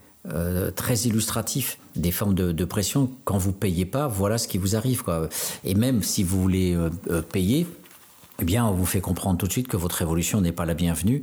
Et il y a eu euh, effectivement euh, tout le système aérien qui a été euh, bloqué pour interdire à ce pays une sorte d'asphyxie, comme il y a eu l'embargo américain sur Cuba, ben voilà, une asphyxie économique aussi par, par les, systèmes en place. Il y aurait tout un livre à, écrire, vraiment une thèse. Vous voyez, quand je vous disais, peut-on écrire sur le pays en tant que tel Full thèse, bien sûr eh bien, voilà, euh, une véritable analyse sociologique euh, pourrait se concentrer sur euh, l'affaire du haricot vert et montrer à travers 200, 300 pages comment la production du haricot vert a été freinée et comment Sankara a forcé sa population à bouffer du haricot vert pour un écoulement, une autosuffisance alimentaire intérieure qui, comme je le rappelle, est et la base de toute, de toute révolution en termes d'économie politique, d'économie de, de, survie, d'avoir une autosuffisance alimentaire, sans quoi c'est directement la, famine. Quand vous produisez du coton, le coton, ça se mange pas. Et donc, euh, forcément, euh, Sankara devait faire des compromis. Alors, je donner un exemple de compromis. Même s'il refusait les prêts, il refusait les aides,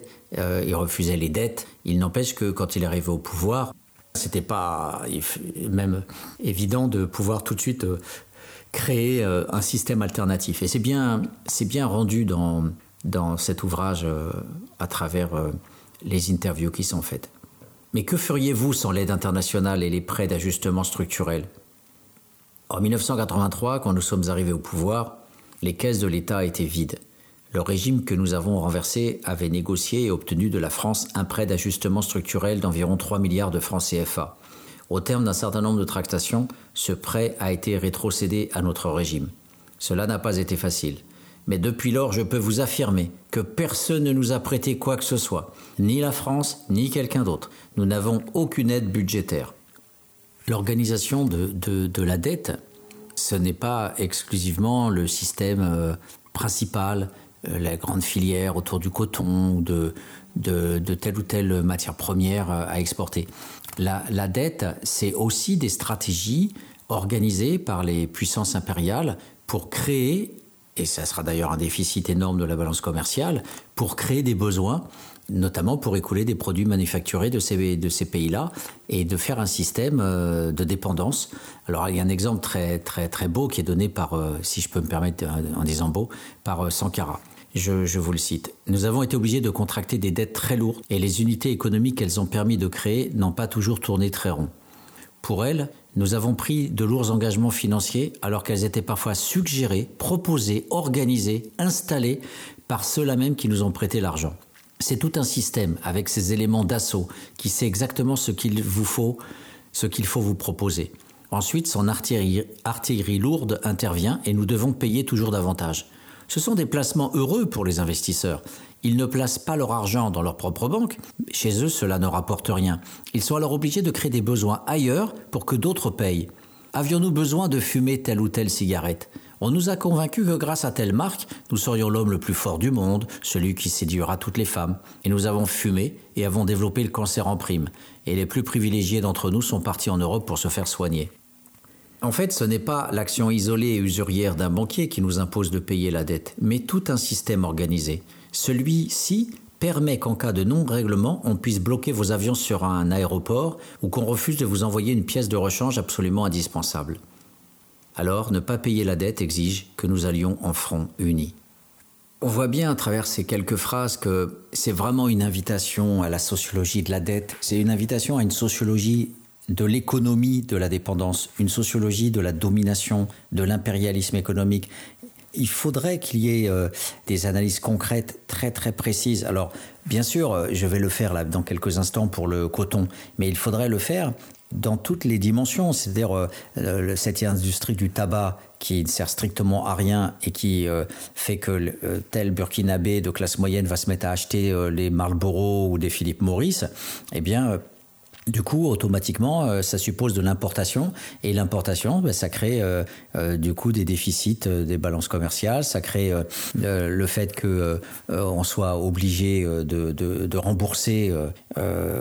donc, on perd des devises et qu'il y a tout un, un système comme ça d'inégalité entre le pays pauvre et le, le, pays riche qui, en plus, parvient à écouler ses produits. Alors le résultat de, tout ça, c'est, euh, comme le dit un, économiste Pascal Labazé qui écrivait dans Politique africaine, au moment où Sankara arrive au pouvoir, la situation, dit-il, de la Haute-Volta, qui n'est pas encore appelée Burkina Faso, est critique. Le service de la dette extérieure, qui était de 8,2 milliards de francs CFA en 83, c'est à peu près 82 millions d'euros, devrait atteindre en 84 12 milliards d'euros.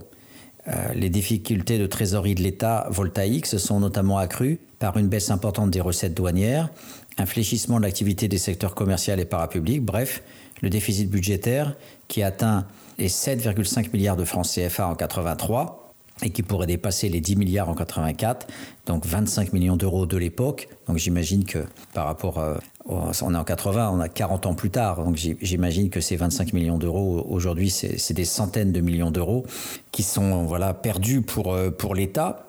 Et donc, du coup, euh, euh, on a tous les indicateurs qui sont négatifs.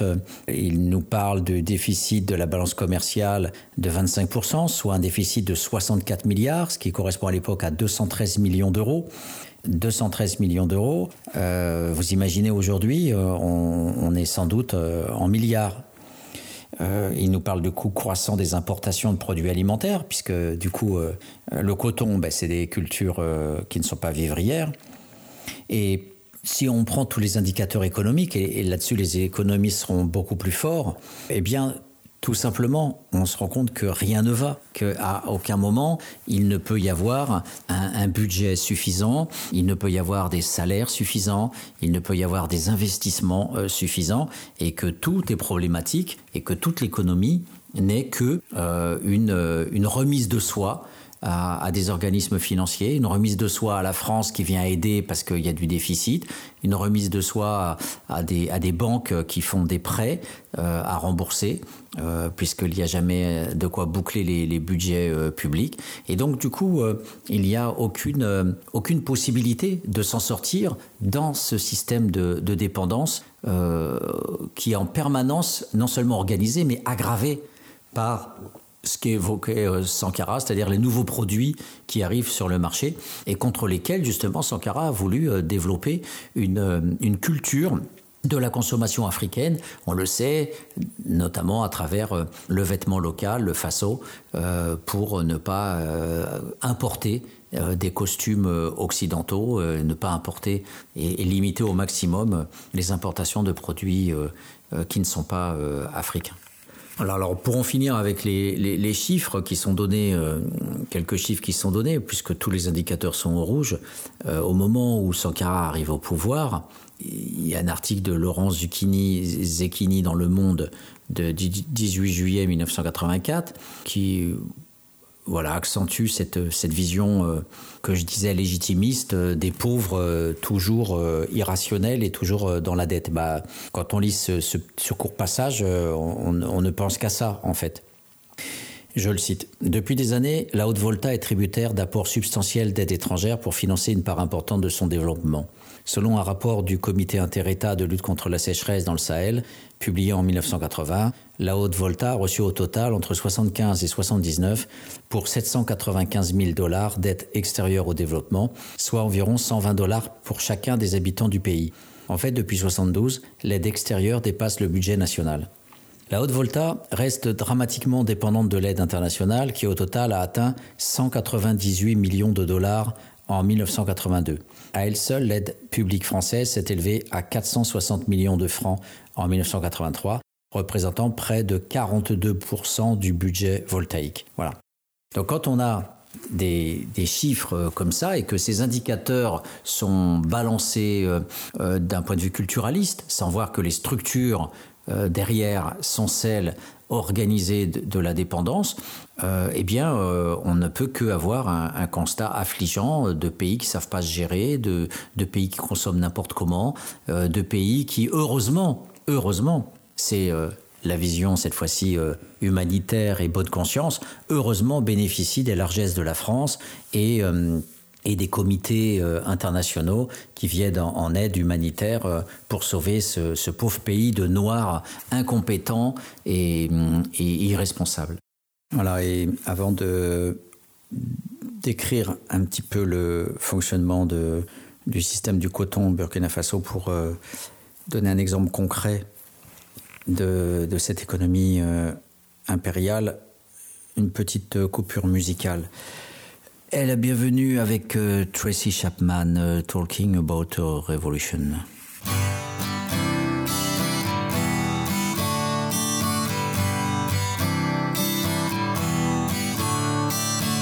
Don't you know, talking about a revolution sounds Don't you know? Talking about a revolution, it sounds like a whisper? now standing in the welfare lines. Crying at the doorsteps of those armies of salvation. Wasting time in the unemployment lines. Sitting around waiting for a promotion. Don't you know, talking about a revolution. Sounds Poor people gonna rise up get their share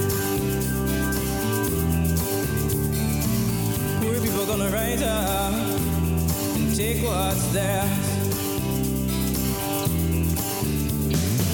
Don't you know you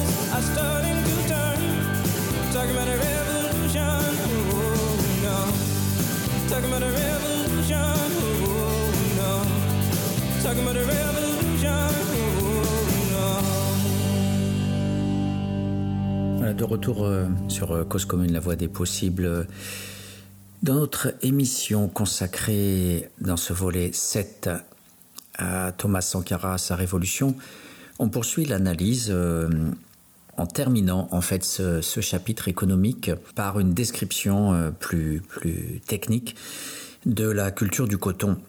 Alors, il faut savoir que le, le coton a été donc importé euh, au Burkina Faso par, euh, par la France et que grosso modo, ça occupe euh, l'agriculture occupe 80% de la population active et le coton représente 60% des recettes d'exportation.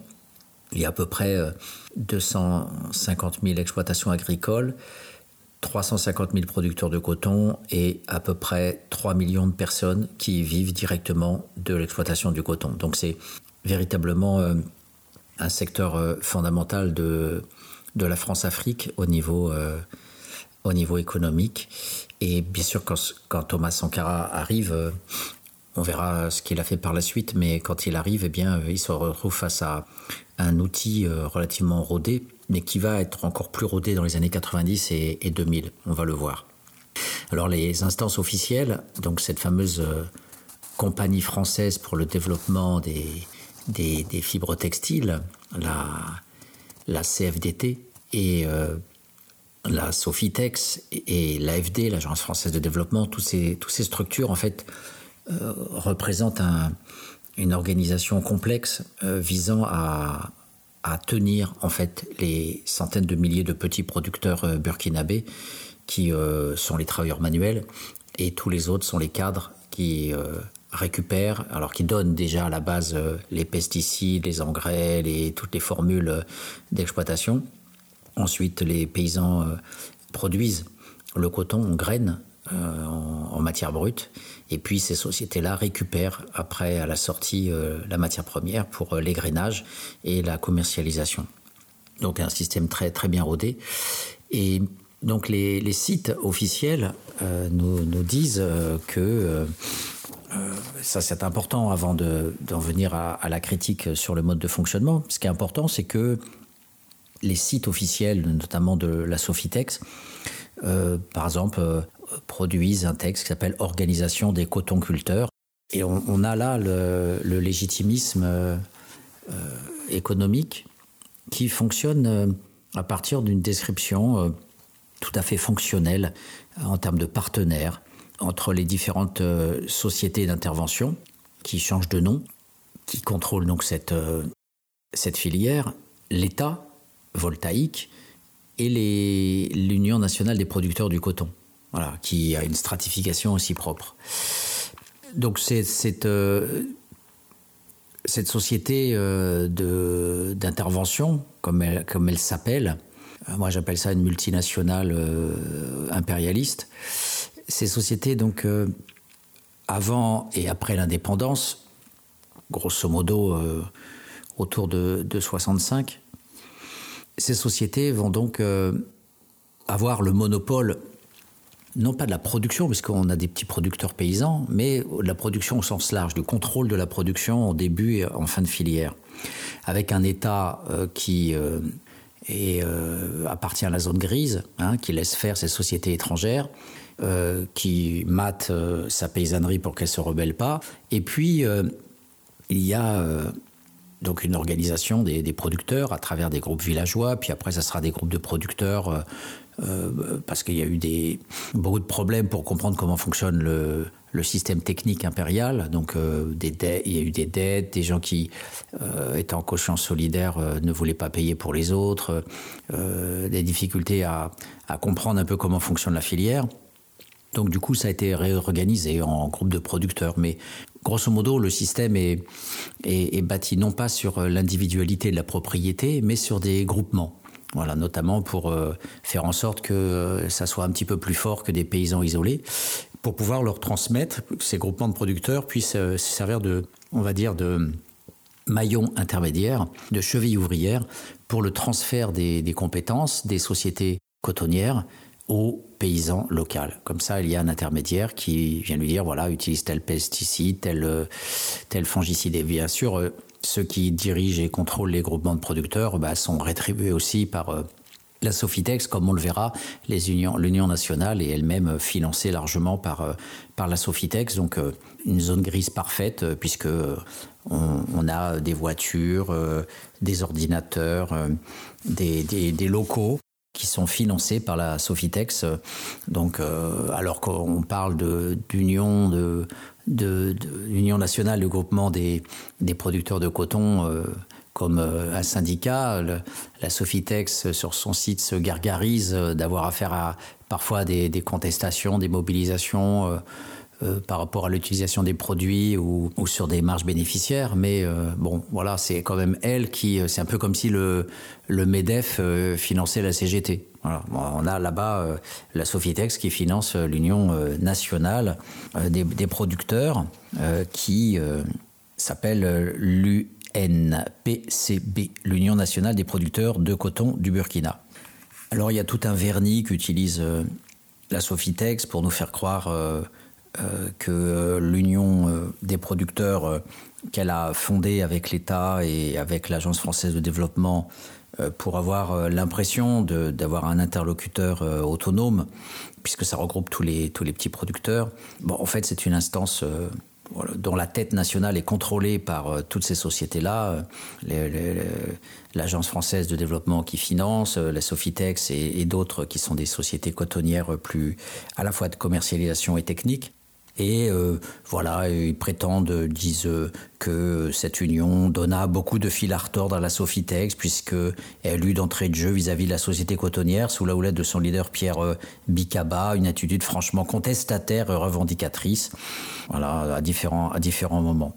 Donc, euh, premièrement, on, leur laisse de la liberté. Deuxièmement, on retrouve ce côté, l'underclass, le, mauvais noir on a créé en fait les groupements de producteurs de coton parce que les groupes villageois ça marchait pas. Donc euh, ils disent tout au long de la première moitié de la décennie 1990, les groupements villageois ont en fait beaucoup de mal à gérer correctement la fonction de caution solidaire, qui est la leur dans l'octroi par la Sofitex des crédits sollicités par leurs membres au titre de la culture du coton. Donc, euh, en fait, quand il y, a une brebis galeuse ou un paysan qui a des dettes ou qui arrive pas, eh bien, ce sont les autres qui payent pour lui. Donc, comme ça, euh, euh, bah, c'est tout bénéf pour les multinationales. Hein. C'est comme si, par exemple, il y a un garagiste qui s'ouvre et puis, bah, bah du coup, la banque a filé de la thune au garagiste, mais elle lui dit bon, bah voilà, tous les garagistes du département auront caution solidaire. Si toi tu te casses la figure, bah, c'est les autres garages qui devront rembourser ton emprunt. Voilà, ça, c'est ce qui existe au Burkina Faso. Donc en, fait, il y a eu des dettes. Euh, alors la Sofitex se, gargarise là aussi de d'avoir euh, supprimé les dettes euh, pour repartir de, de, nouveaux nouveaux pieds, comme on dit, de bons pieds. Et, et, donc voilà, donc toute une stratification a été organisée, un contrôle précis pour que les nouveaux groupements de producteurs qui sont toujours Solidaire euh, soit euh, plus sur, euh, aligné sur une fonction de lignage et pas de village, puisque le, village, pour eux, n'est pas une entité homogène, et donc l'endettement n'était pas, n'était pas régulé. Donc tout ce dispositif, avec en 1998 la naissance de l'UNPCB, donc bien après Thomas Sankara, qui, on le verra, lui, était plutôt dans une logique de nationalisation euh, et de contrôle par l'État de, la production du coton et de rétribution directe des, paysans. Là, on a cet intermédiaire, la multinationale, euh, largement française, puisque le, capital est, à la fois euh, local, mais très majoritairement français et européens, surtout depuis les ajustements structurels qui ont obligé euh, l'État burkinabé à lâcher, à privatiser une grande partie de ses sociétés cotonnières. Et donc, euh, le, la Sofitex, sur son site, est très fière de parler de cette Union nationale des producteurs de coton, et notamment de François Traoré, euh, qui serait un personnage charismatique. Et, et, voilà, alors on voit très bien son rôle de zone grise, parce que, alors même que la Sofitex dit un responsable qui ne manie pas la langue de bois, euh, alors même que la phrase qu'il cite de lui est complètement zone grise. Alors je la cite cette phrase. J'ai honte, déclare-t-il sur RFI le 18 février 2003, quand on me parle aujourd'hui de lutte contre la pauvreté, alors que depuis 40 ans, on lutte contre la pauvreté. Donc euh, en fait, euh, il est en train de dire que ben, les multinationales et tous les systèmes de France-Afrique luttent depuis la pauvreté depuis 40 ans. Alors que le site dit le contraire en disant qu'il ne manie pas langue de bois. Vous voyez, c'est complètement hallucinant d'avoir des, des contradictions pareilles. Euh, on a l'idéologie en boîte, les gens qui lisent ça sans faire attention euh, prennent pour argent comptant. Et euh, voilà, donc en fait, François Traoré, dans ses différents articles à droite à gauche, lutte juste contre les subventions américaines qui sont données aux producteurs de coton américains, mais s'en prend absolument jamais au système France-Afrique. voilà, et d'autant plus, comme je l'ai dit, que ce sont ces sociétés qui donne beaucoup d'argent à la fédération nationale pour euh, sa logistique et, son, et donc aussi son salaire. Donc on a encore une autre contradiction. Les, les, gens du site disent euh, que cette union euh, nationale a en fait une vocation syndicale et professionnelle, donc on entend bien syndicale.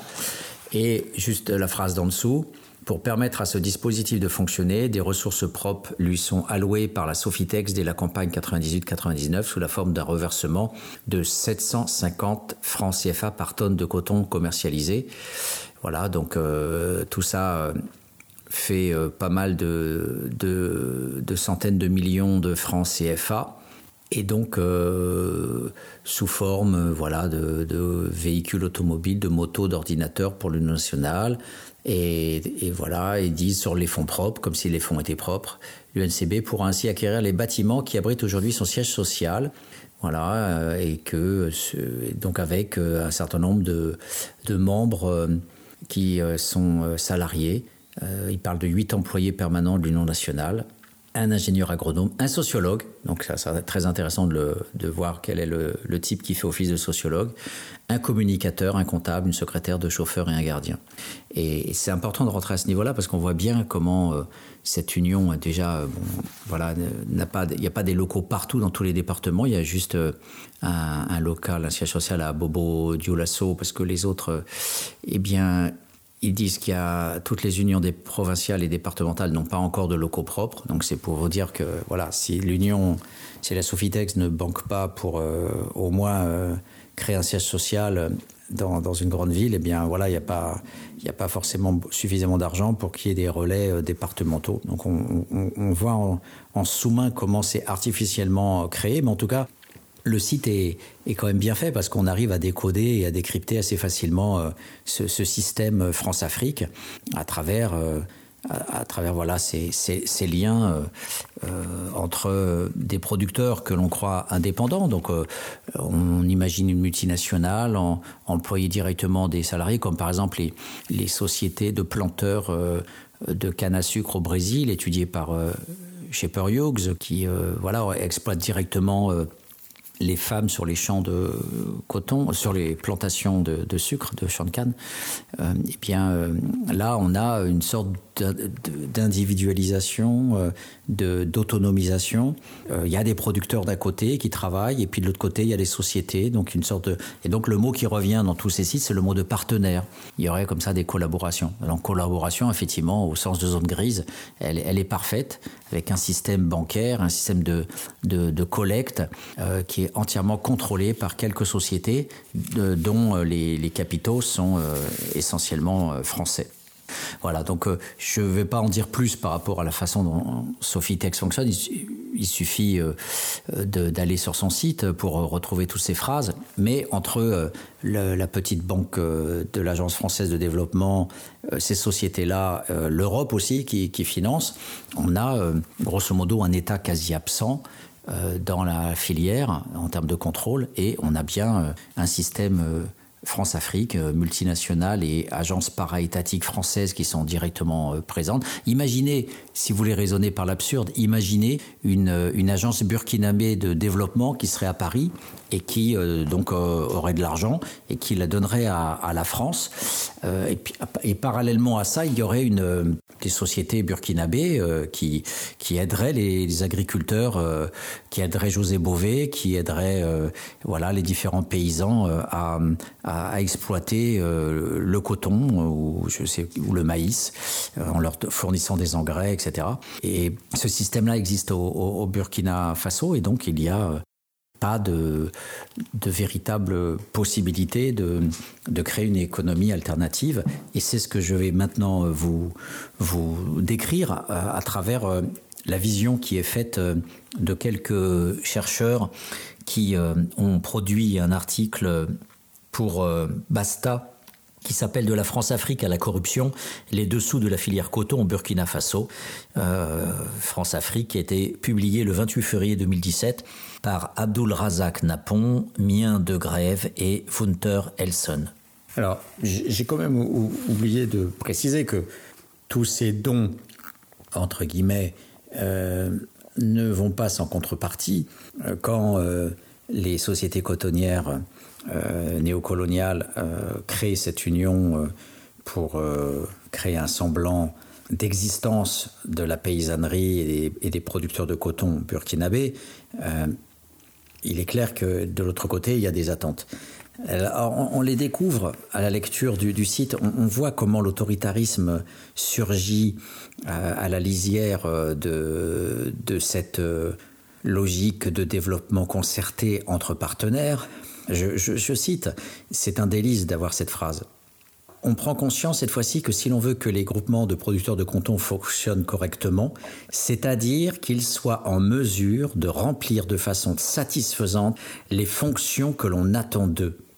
Il faut commencer par les aider à se structurer d'une part, à former leurs responsables d'autre part, c'est ce à quoi s'attelleront respectivement la Sofitex et l'Agence française de développement.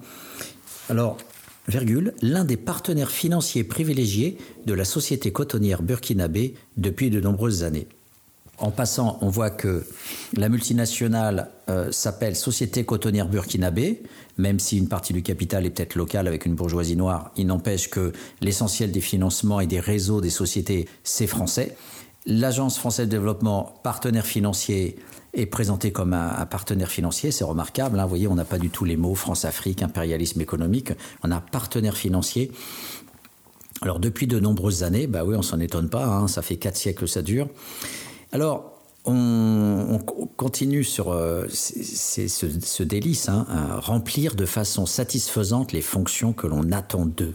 Voilà, donc les Burkinabés euh, sont pas chez eux, euh, on vient leur, euh, les former pour... Qu'ils se regroupent comme on veut qu'ils se regroupent à travers des groupements de producteurs hein, ils n'ont pas à choisir. Et d'autre part ils prennent les engrais qu'on leur donne et après ils nous redonnent ils nous revendent le coton au prix que l'on a fixé avec eux. Voilà c'est ça les fonctions que l'on attend d'eux une fois qu'ils sont bien structurés et formés. Et euh, je poursuis. La structuration des groupements de producteurs sera à la fois encouragée et appuyée par la Sofitex soucieuse de promouvoir des organisations professionnelles agricoles qui, pour elles, constitueraient des partenaires plus réceptifs à ces messages que ne l'avaient été par le passé certaines des unions de groupements villageois de l'ère cotonnière. des partenaires, en bref, davantage animés d'un esprit de collaboration que de revendication. Voilà, donc déjà, euh, alors même qu'on parlait de l'Union nationale comme étant un syndicat, euh, d'entrée de jeu, euh, on a quand même en filigrane, vous voyez, des, des phrases, quoique officielles, mais qui ne peuvent pas s'empêcher de dire, voilà, il faut que tu sois animé d'un esprit de collaboration, hein, pas de revendication. Donc c'est on voit bien que tout se joue à travers les mots sur le fil du rasoir et que, euh, bien sûr, sur le site, c'est policé, archi-policé, archi-trié pour euh, ne pas laisser euh, croire en aucune façon que la multinationale est bien une multinationale d'exploitation. mais ça, se, ça, se, ça transpire, on pourrait dire. Voilà, c'est pas possible que ça ne transpire pas de, la part de ces gens qui, par définition, veulent diriger, contrôler, dominer et réceptionner les fruits de euh, la cueillette du coton. Alors après moult euh, repositionnements, renominations, puisque effectivement même la, les, sociétés changent de nom, ce qui, rend plus compliqué euh, le fait de les, de les repérer et, de, et de, de les tracer. Grosso modo, bon, la, la, Sofitex existe depuis, depuis longtemps. Alors, il y en a trois aujourd'hui, trois sociétés cotonnières. Sofitex, Socoma et Faso Coton, depuis 2004 et alors j'aime bien, hein, joue un rôle de promotion de la culture du coton. La promotion de la culture du coton, c'est savoureux. Euh, chacune dans sa zone définie par le protocole d'accord portant cahier des charges. Donc euh, vous imaginez euh, tous les implicites qu'il y a derrière, hein, un protocole d'accord. Donc on, on, est loin d'un système de concurrence entre entreprises. On a une sorte de voilà de système monopole vertical unique qui passe par une différenciation des tâches euh, toi tu fais ça, toi tu fais ça, etc. Et, chacun son territoire, et il faut que ça, que ça avance. Donc euh, on, est loin de, la logique même du capitalisme qui parle de concurrence, euh, comme s'il pouvait y avoir un protocole d'accord entre Peugeot et Renault. voilà. Alors les différentes fonctions assumées par les sociétés cotonnières, on les retrouve telles qu'on les a déjà présentées. Avant le coton, le contrôle le contrôle de toutes les matières premières, c'est ce qu'ils appellent l'approvisionnement des intrants aux producteurs, l'appui conseil des producteurs. Voilà, une fois que c'est que les paysans producteurs burkinabés ont bien sué le burnou en plein soleil, après il y a l'achat, la collecte du coton graine, l'égrainage du coton graine et la valorisation des produits finis et des coproduits. Alors c'est pas euh, euh, les dividendes, les profits et, le fric rapatrié dans le, système euh, financier international, c'est la valorisation des produits finis. C'est remarquable comment les, capitalistes se nomment, se qualifient dans ce système. Voilà, et au bout du compte, la gestion, donc la filière cotonnière, cotonnière burkinabé, est régie par des mécanismes donc euh, protocole d'accord, accord interprofessionnel, signé en 98 entre l'État burkinabé, la Sofitex, euh, et l'Union nationale des producteurs de coton du Burkina. C'est comme si Ford arrivait et négociait avec euh, l'État français et la CGT. Voilà, sur la, production des bagnoles en France. Et il n'y avait pas Renault, il n'y a pas Peugeot, il n'y a, y a que Ford qui débarque et qui dit voilà, c'est moi qui vais euh, contrôler euh, toute la filière du coton. Euh, on, on, va signer un accord avec un petit ministre, histoire qu'on dise que c'est l'État burkinabé qui a bien signé. Et puis de l'autre côté, on, on, on crée, on entretient des locaux tout neufs à la CGT avec quelques quelques salaires, euh, des voitures de fonction, etc. Et puis, euh, bah, du coup, maintenant, euh, on, gère le. Maintenant, vous pouvez rester chez vous et, nous, on s'occupe de tout. Donc voilà. Et ça, c'est c'est ce que c'est ce qui aboutit à ce qu'ils appellent un comité de gestion composé des représentants des producteurs, de l'État et de la Sofitex. Voilà. Donc marché de dupes, euh, on a des mots, État, producteur, mais euh, derrière, vous avez quoi? Vous avez un, ministre burkinabé euh, qui se fait exploser la tête si jamais il dit non, ça sera le cas de Thomas Sankara. Et puis l'autre côté, un François Traoré qui est un, valet en fait du, des gros, du gros consortium français ou en tout cas la dominante française. Il y a peut-être des capitaux belges là-dedans, il y a peut-être une petite partie de la bourgeoisie burkinabé. Mais voilà, le système et son maillage euh, est entièrement externe euh, au, Burkina Faso. Et c'est ce que je vais me contenter de vous dire maintenant en, reprenant les, les développements euh, France-Afrique à la corruption, les dessous de la filière coton Burkina Faso, des trois journalistes chercheurs que je vous ai présentés à l'instant. Voilà. Et là, on a un tout autre discours que le site officiel. C'est pour ça que je vous ai évoqué longuement ce site, pour que vous, ayez, vous soyez imprégné des mots de la novlangue dominante, de la novlangue technocratique, de la Sophitex, pour euh, mettre en perspective avec un, discours euh, euh, plus, critique. Alors, je, je, les lis maintenant largement. L'histoire de l'ingérence française au Burkina Faso est l'un des angles morts de l'histoire du coton. C'est en 1924, à l'instigation de colons français, que les paysans burkinabés commencent à cultiver le coton. En 1949, la France crée la Compagnie française pour le développement des fibres textiles, CFDT, alors, faut pas rire, hein, parce qu'il euh, est clair qu'aujourd'hui, la CFDT, c'est presque un auxiliaire du MEDEF. Le pays veut dynamiser son industrie textile et se libérer de la dépendance cotonnière vis-à-vis des États-Unis. La CFDT assoit alors un quasi-monopole sur le développement et la maîtrise de la filière du coton dans toute l'Afrique subsaharienne francophone. La France contrôle ainsi la culture du coton depuis la livraison des graines, des engrais et des pesticides jusqu'à l'exportation du produit final. Encore aujourd'hui, 95% du coton burkinabé est exporté en très grande partie vers l'Asie, mais la France demeure très présente dans ce commerce, notamment via la société de négoce de coton Copaco, groupe Advance, basé à Paris. En 2001, la CFDT a changé de nom pour devenir Dagris, Développement des agro-industries du Sud, puis Géo Coton, également filiale du groupe Advance. Quelle que soit sa forme, l'entreprise a toujours pignon sur rue. Lors de son indépendance en 1960, le Burkina Faso tente de reprendre pied dans le secteur du coton.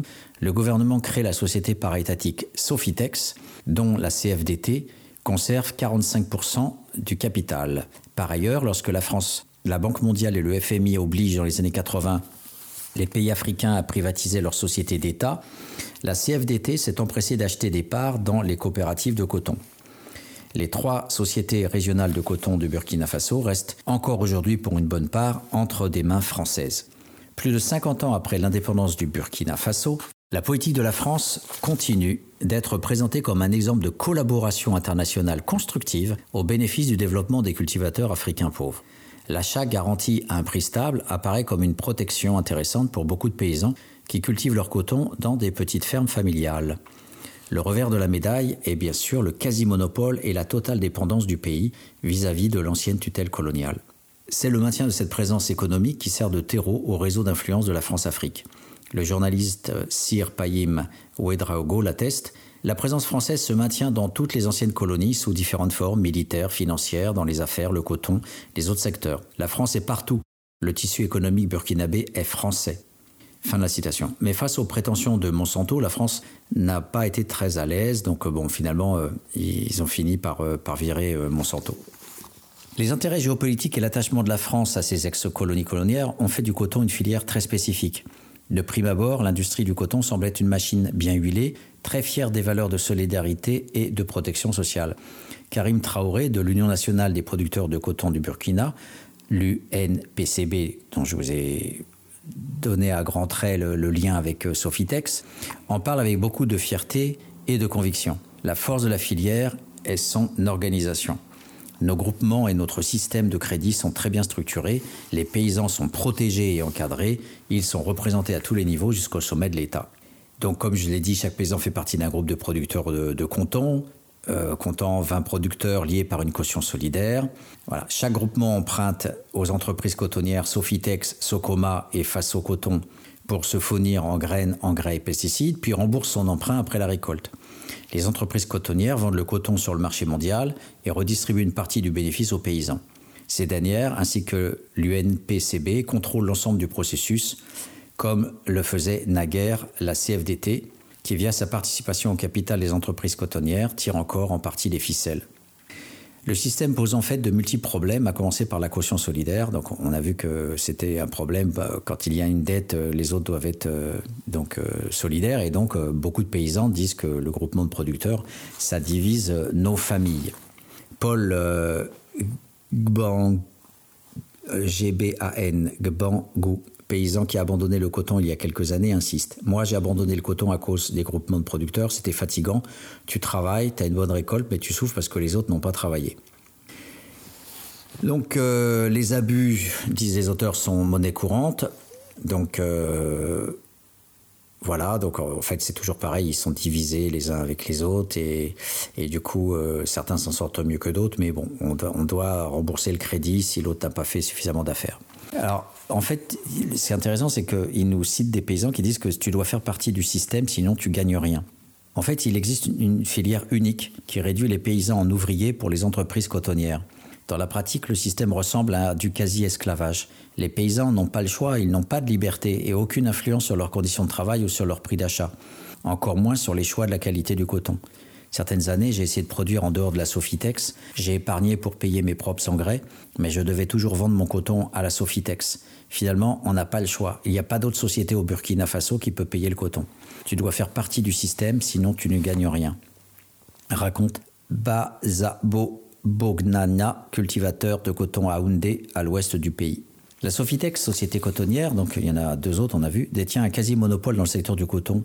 Elle contrôle toute la filière, des semences, engrais, pesticides, jusqu'au produit final, à l'exportation. Et de son côté, on a l'Union des producteurs, donc euh, avec un, président, Karim Traoré, euh, qui euh, dit que tout le monde est, bien représenté, que les prix sont garantis, etc.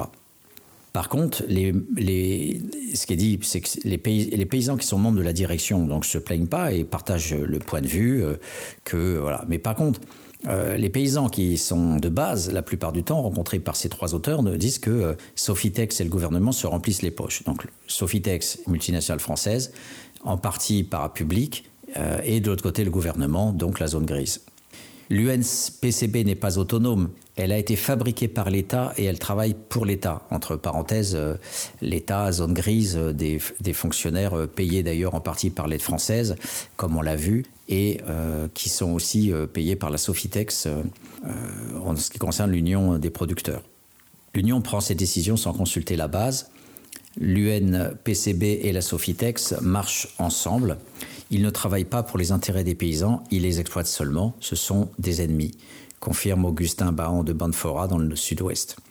Un ancien employé de Sofitex qui souhaite rester anonyme confie Sofitex tient l'UNPCB et les producteurs par la gorge. Elle contrôle tout ce que les agriculteurs ou leurs représentants disent. Ceux qui parlent sans autorisation mettent en danger leur avenir. La structure du secteur du coton Burkina Faso est telle que les paysans sont perdants sur toute la ligne. Et les autorités publiques? Alors un ancien L'employé de la Sofitex continue C'est un État irresponsable qui crée des situations irresponsables. Sofitex peut faire ce qu'elle fait parce qu'elle n'y a aucun contrôle neutre et indépendant. Un tel contrôle n'existera jamais. Sofitex et le gouvernement sont liés. L'État détient 35% du capital de Sofitex. Ensemble, ils se remplissent les poches. Ce que l'on peut voir dans l'ensemble à travers euh, tous ces papiers, que ce soit le site de la Sofitex ou, que ce soit euh, cet article de Basta, c'est qu'en fait, les personnages euh, publics sont totalement absents. Il n'y a pas à proprement parler de politique publique. On voit bien que c'est l'économie locale néocoloniale qui fait ses petites affaires. On, devine que le capital est mixte. Il n'y a pas une, une, mainmise à 100% du capital par les banques françaises ou par des, par des actionnaires français mais en tout cas, on ne sait pas précisément quelle est la part de l'argent euh, local, la part de la bourgeoisie euh, burkinabé dans, ces sociétés-là. Il n'empêche que ce soit euh, des, ministres ou des, privés, on imagine les délits d'intérêt, enfin les délits d'initiés, les délits d'intérêt, les conflits d'intérêt qui peuvent exister. il doit y avoir forcément des, dans ces systèmes de corruption institutionnalisés des, agents publics euh, qui doivent avoir des parts dans, ces sociétés-là. Et c'est bien sûr euh, ce qui est euh, le plus difficile à avoir comme information, ce qui est bien sûr le, cachet du cachet. Et évidemment, comme disait Bachelard, il n'y a de sciences sociales que de cachet, répété dans le métier de sociologue par Bourdieu, Passeron et consorts. Donc pour finir sur cet aspect-là, à travers ces exemples-là, qui supposeraient des anthropologues qui fasse autre chose que d'étudier euh, les Mossi ou les Peuls et qui s'intéresse aussi à, l'analyse précise des structures de pouvoir euh, dans, l'économie euh, africaine, on, voit qu'il y a une imbrication une imbrication, une stratification.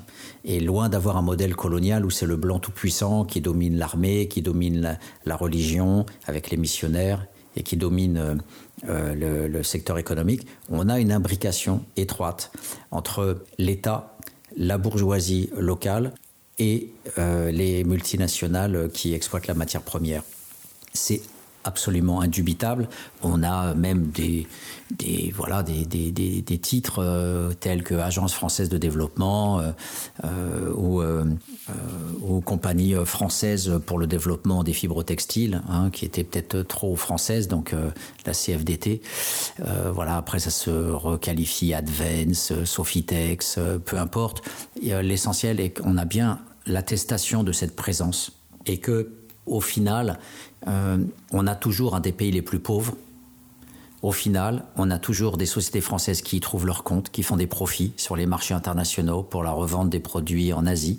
Certes, euh, les sites officiels disent qu'une partie des bénéfices sont reversés aux producteurs, mais si c'était le cas, il n'y aurait pas euh, si peu de routes en goudron euh, au Burkina Faso, euh, il n'y aurait pas si peu de dispensaires de santé, il n'y aurait pas une telle catastrophe au niveau de l'espérance de vie. Donc il y a bien, on voit là un bug énorme entre la novlangue technocratique économique tenue par les franco-français. on voit bien ce bug immense entre ce qu'ils font, leur présence, leur structure, leur fric, leurs investissements, les gains qu'ils ont, et de l'autre côté, un pays qui reste toujours dans l'aide au développement. Et c'était toute la présence de Sankara, justement, de dire dénonçons cette aide qui euh, n'est pas une aide, mais qui nous enferme dans l'aide et qui euh, se nourrit d'elle-même.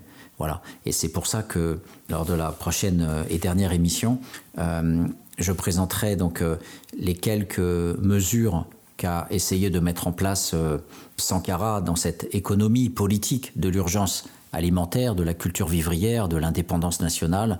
Et dans le même temps, on verra comment cela participait d'une économie politique, donc révolutionnaire, donc d'un engagement de l'État, donc d'une politique menée notamment par euh, Sankara et les comités euh, nationaux et départementaux de la Révolution, ce qui nous permettra en même temps de voir un petit peu comment fonctionnaient ces structures politiques et bien sûr comment elles ont, elles ont été éteintes par le coup d'État, le meurtre, euh, l'assassinat de, de Sankara par Compaoré euh, et sans doute euh, les services secrets français et, la Côte d'Ivoire pour remettre la main euh, voilà dans ce système que je viens de vous décrire, le système de la France-Afrique que dénonçait Sankara, c'est ce que je viens d'évoquer là à l'instant dans cette émission, tout ce système-là de pillage de la matière première, des ressources et des profits, et du coup ce que lui a essayé de contrecarrer pendant quelques petites années.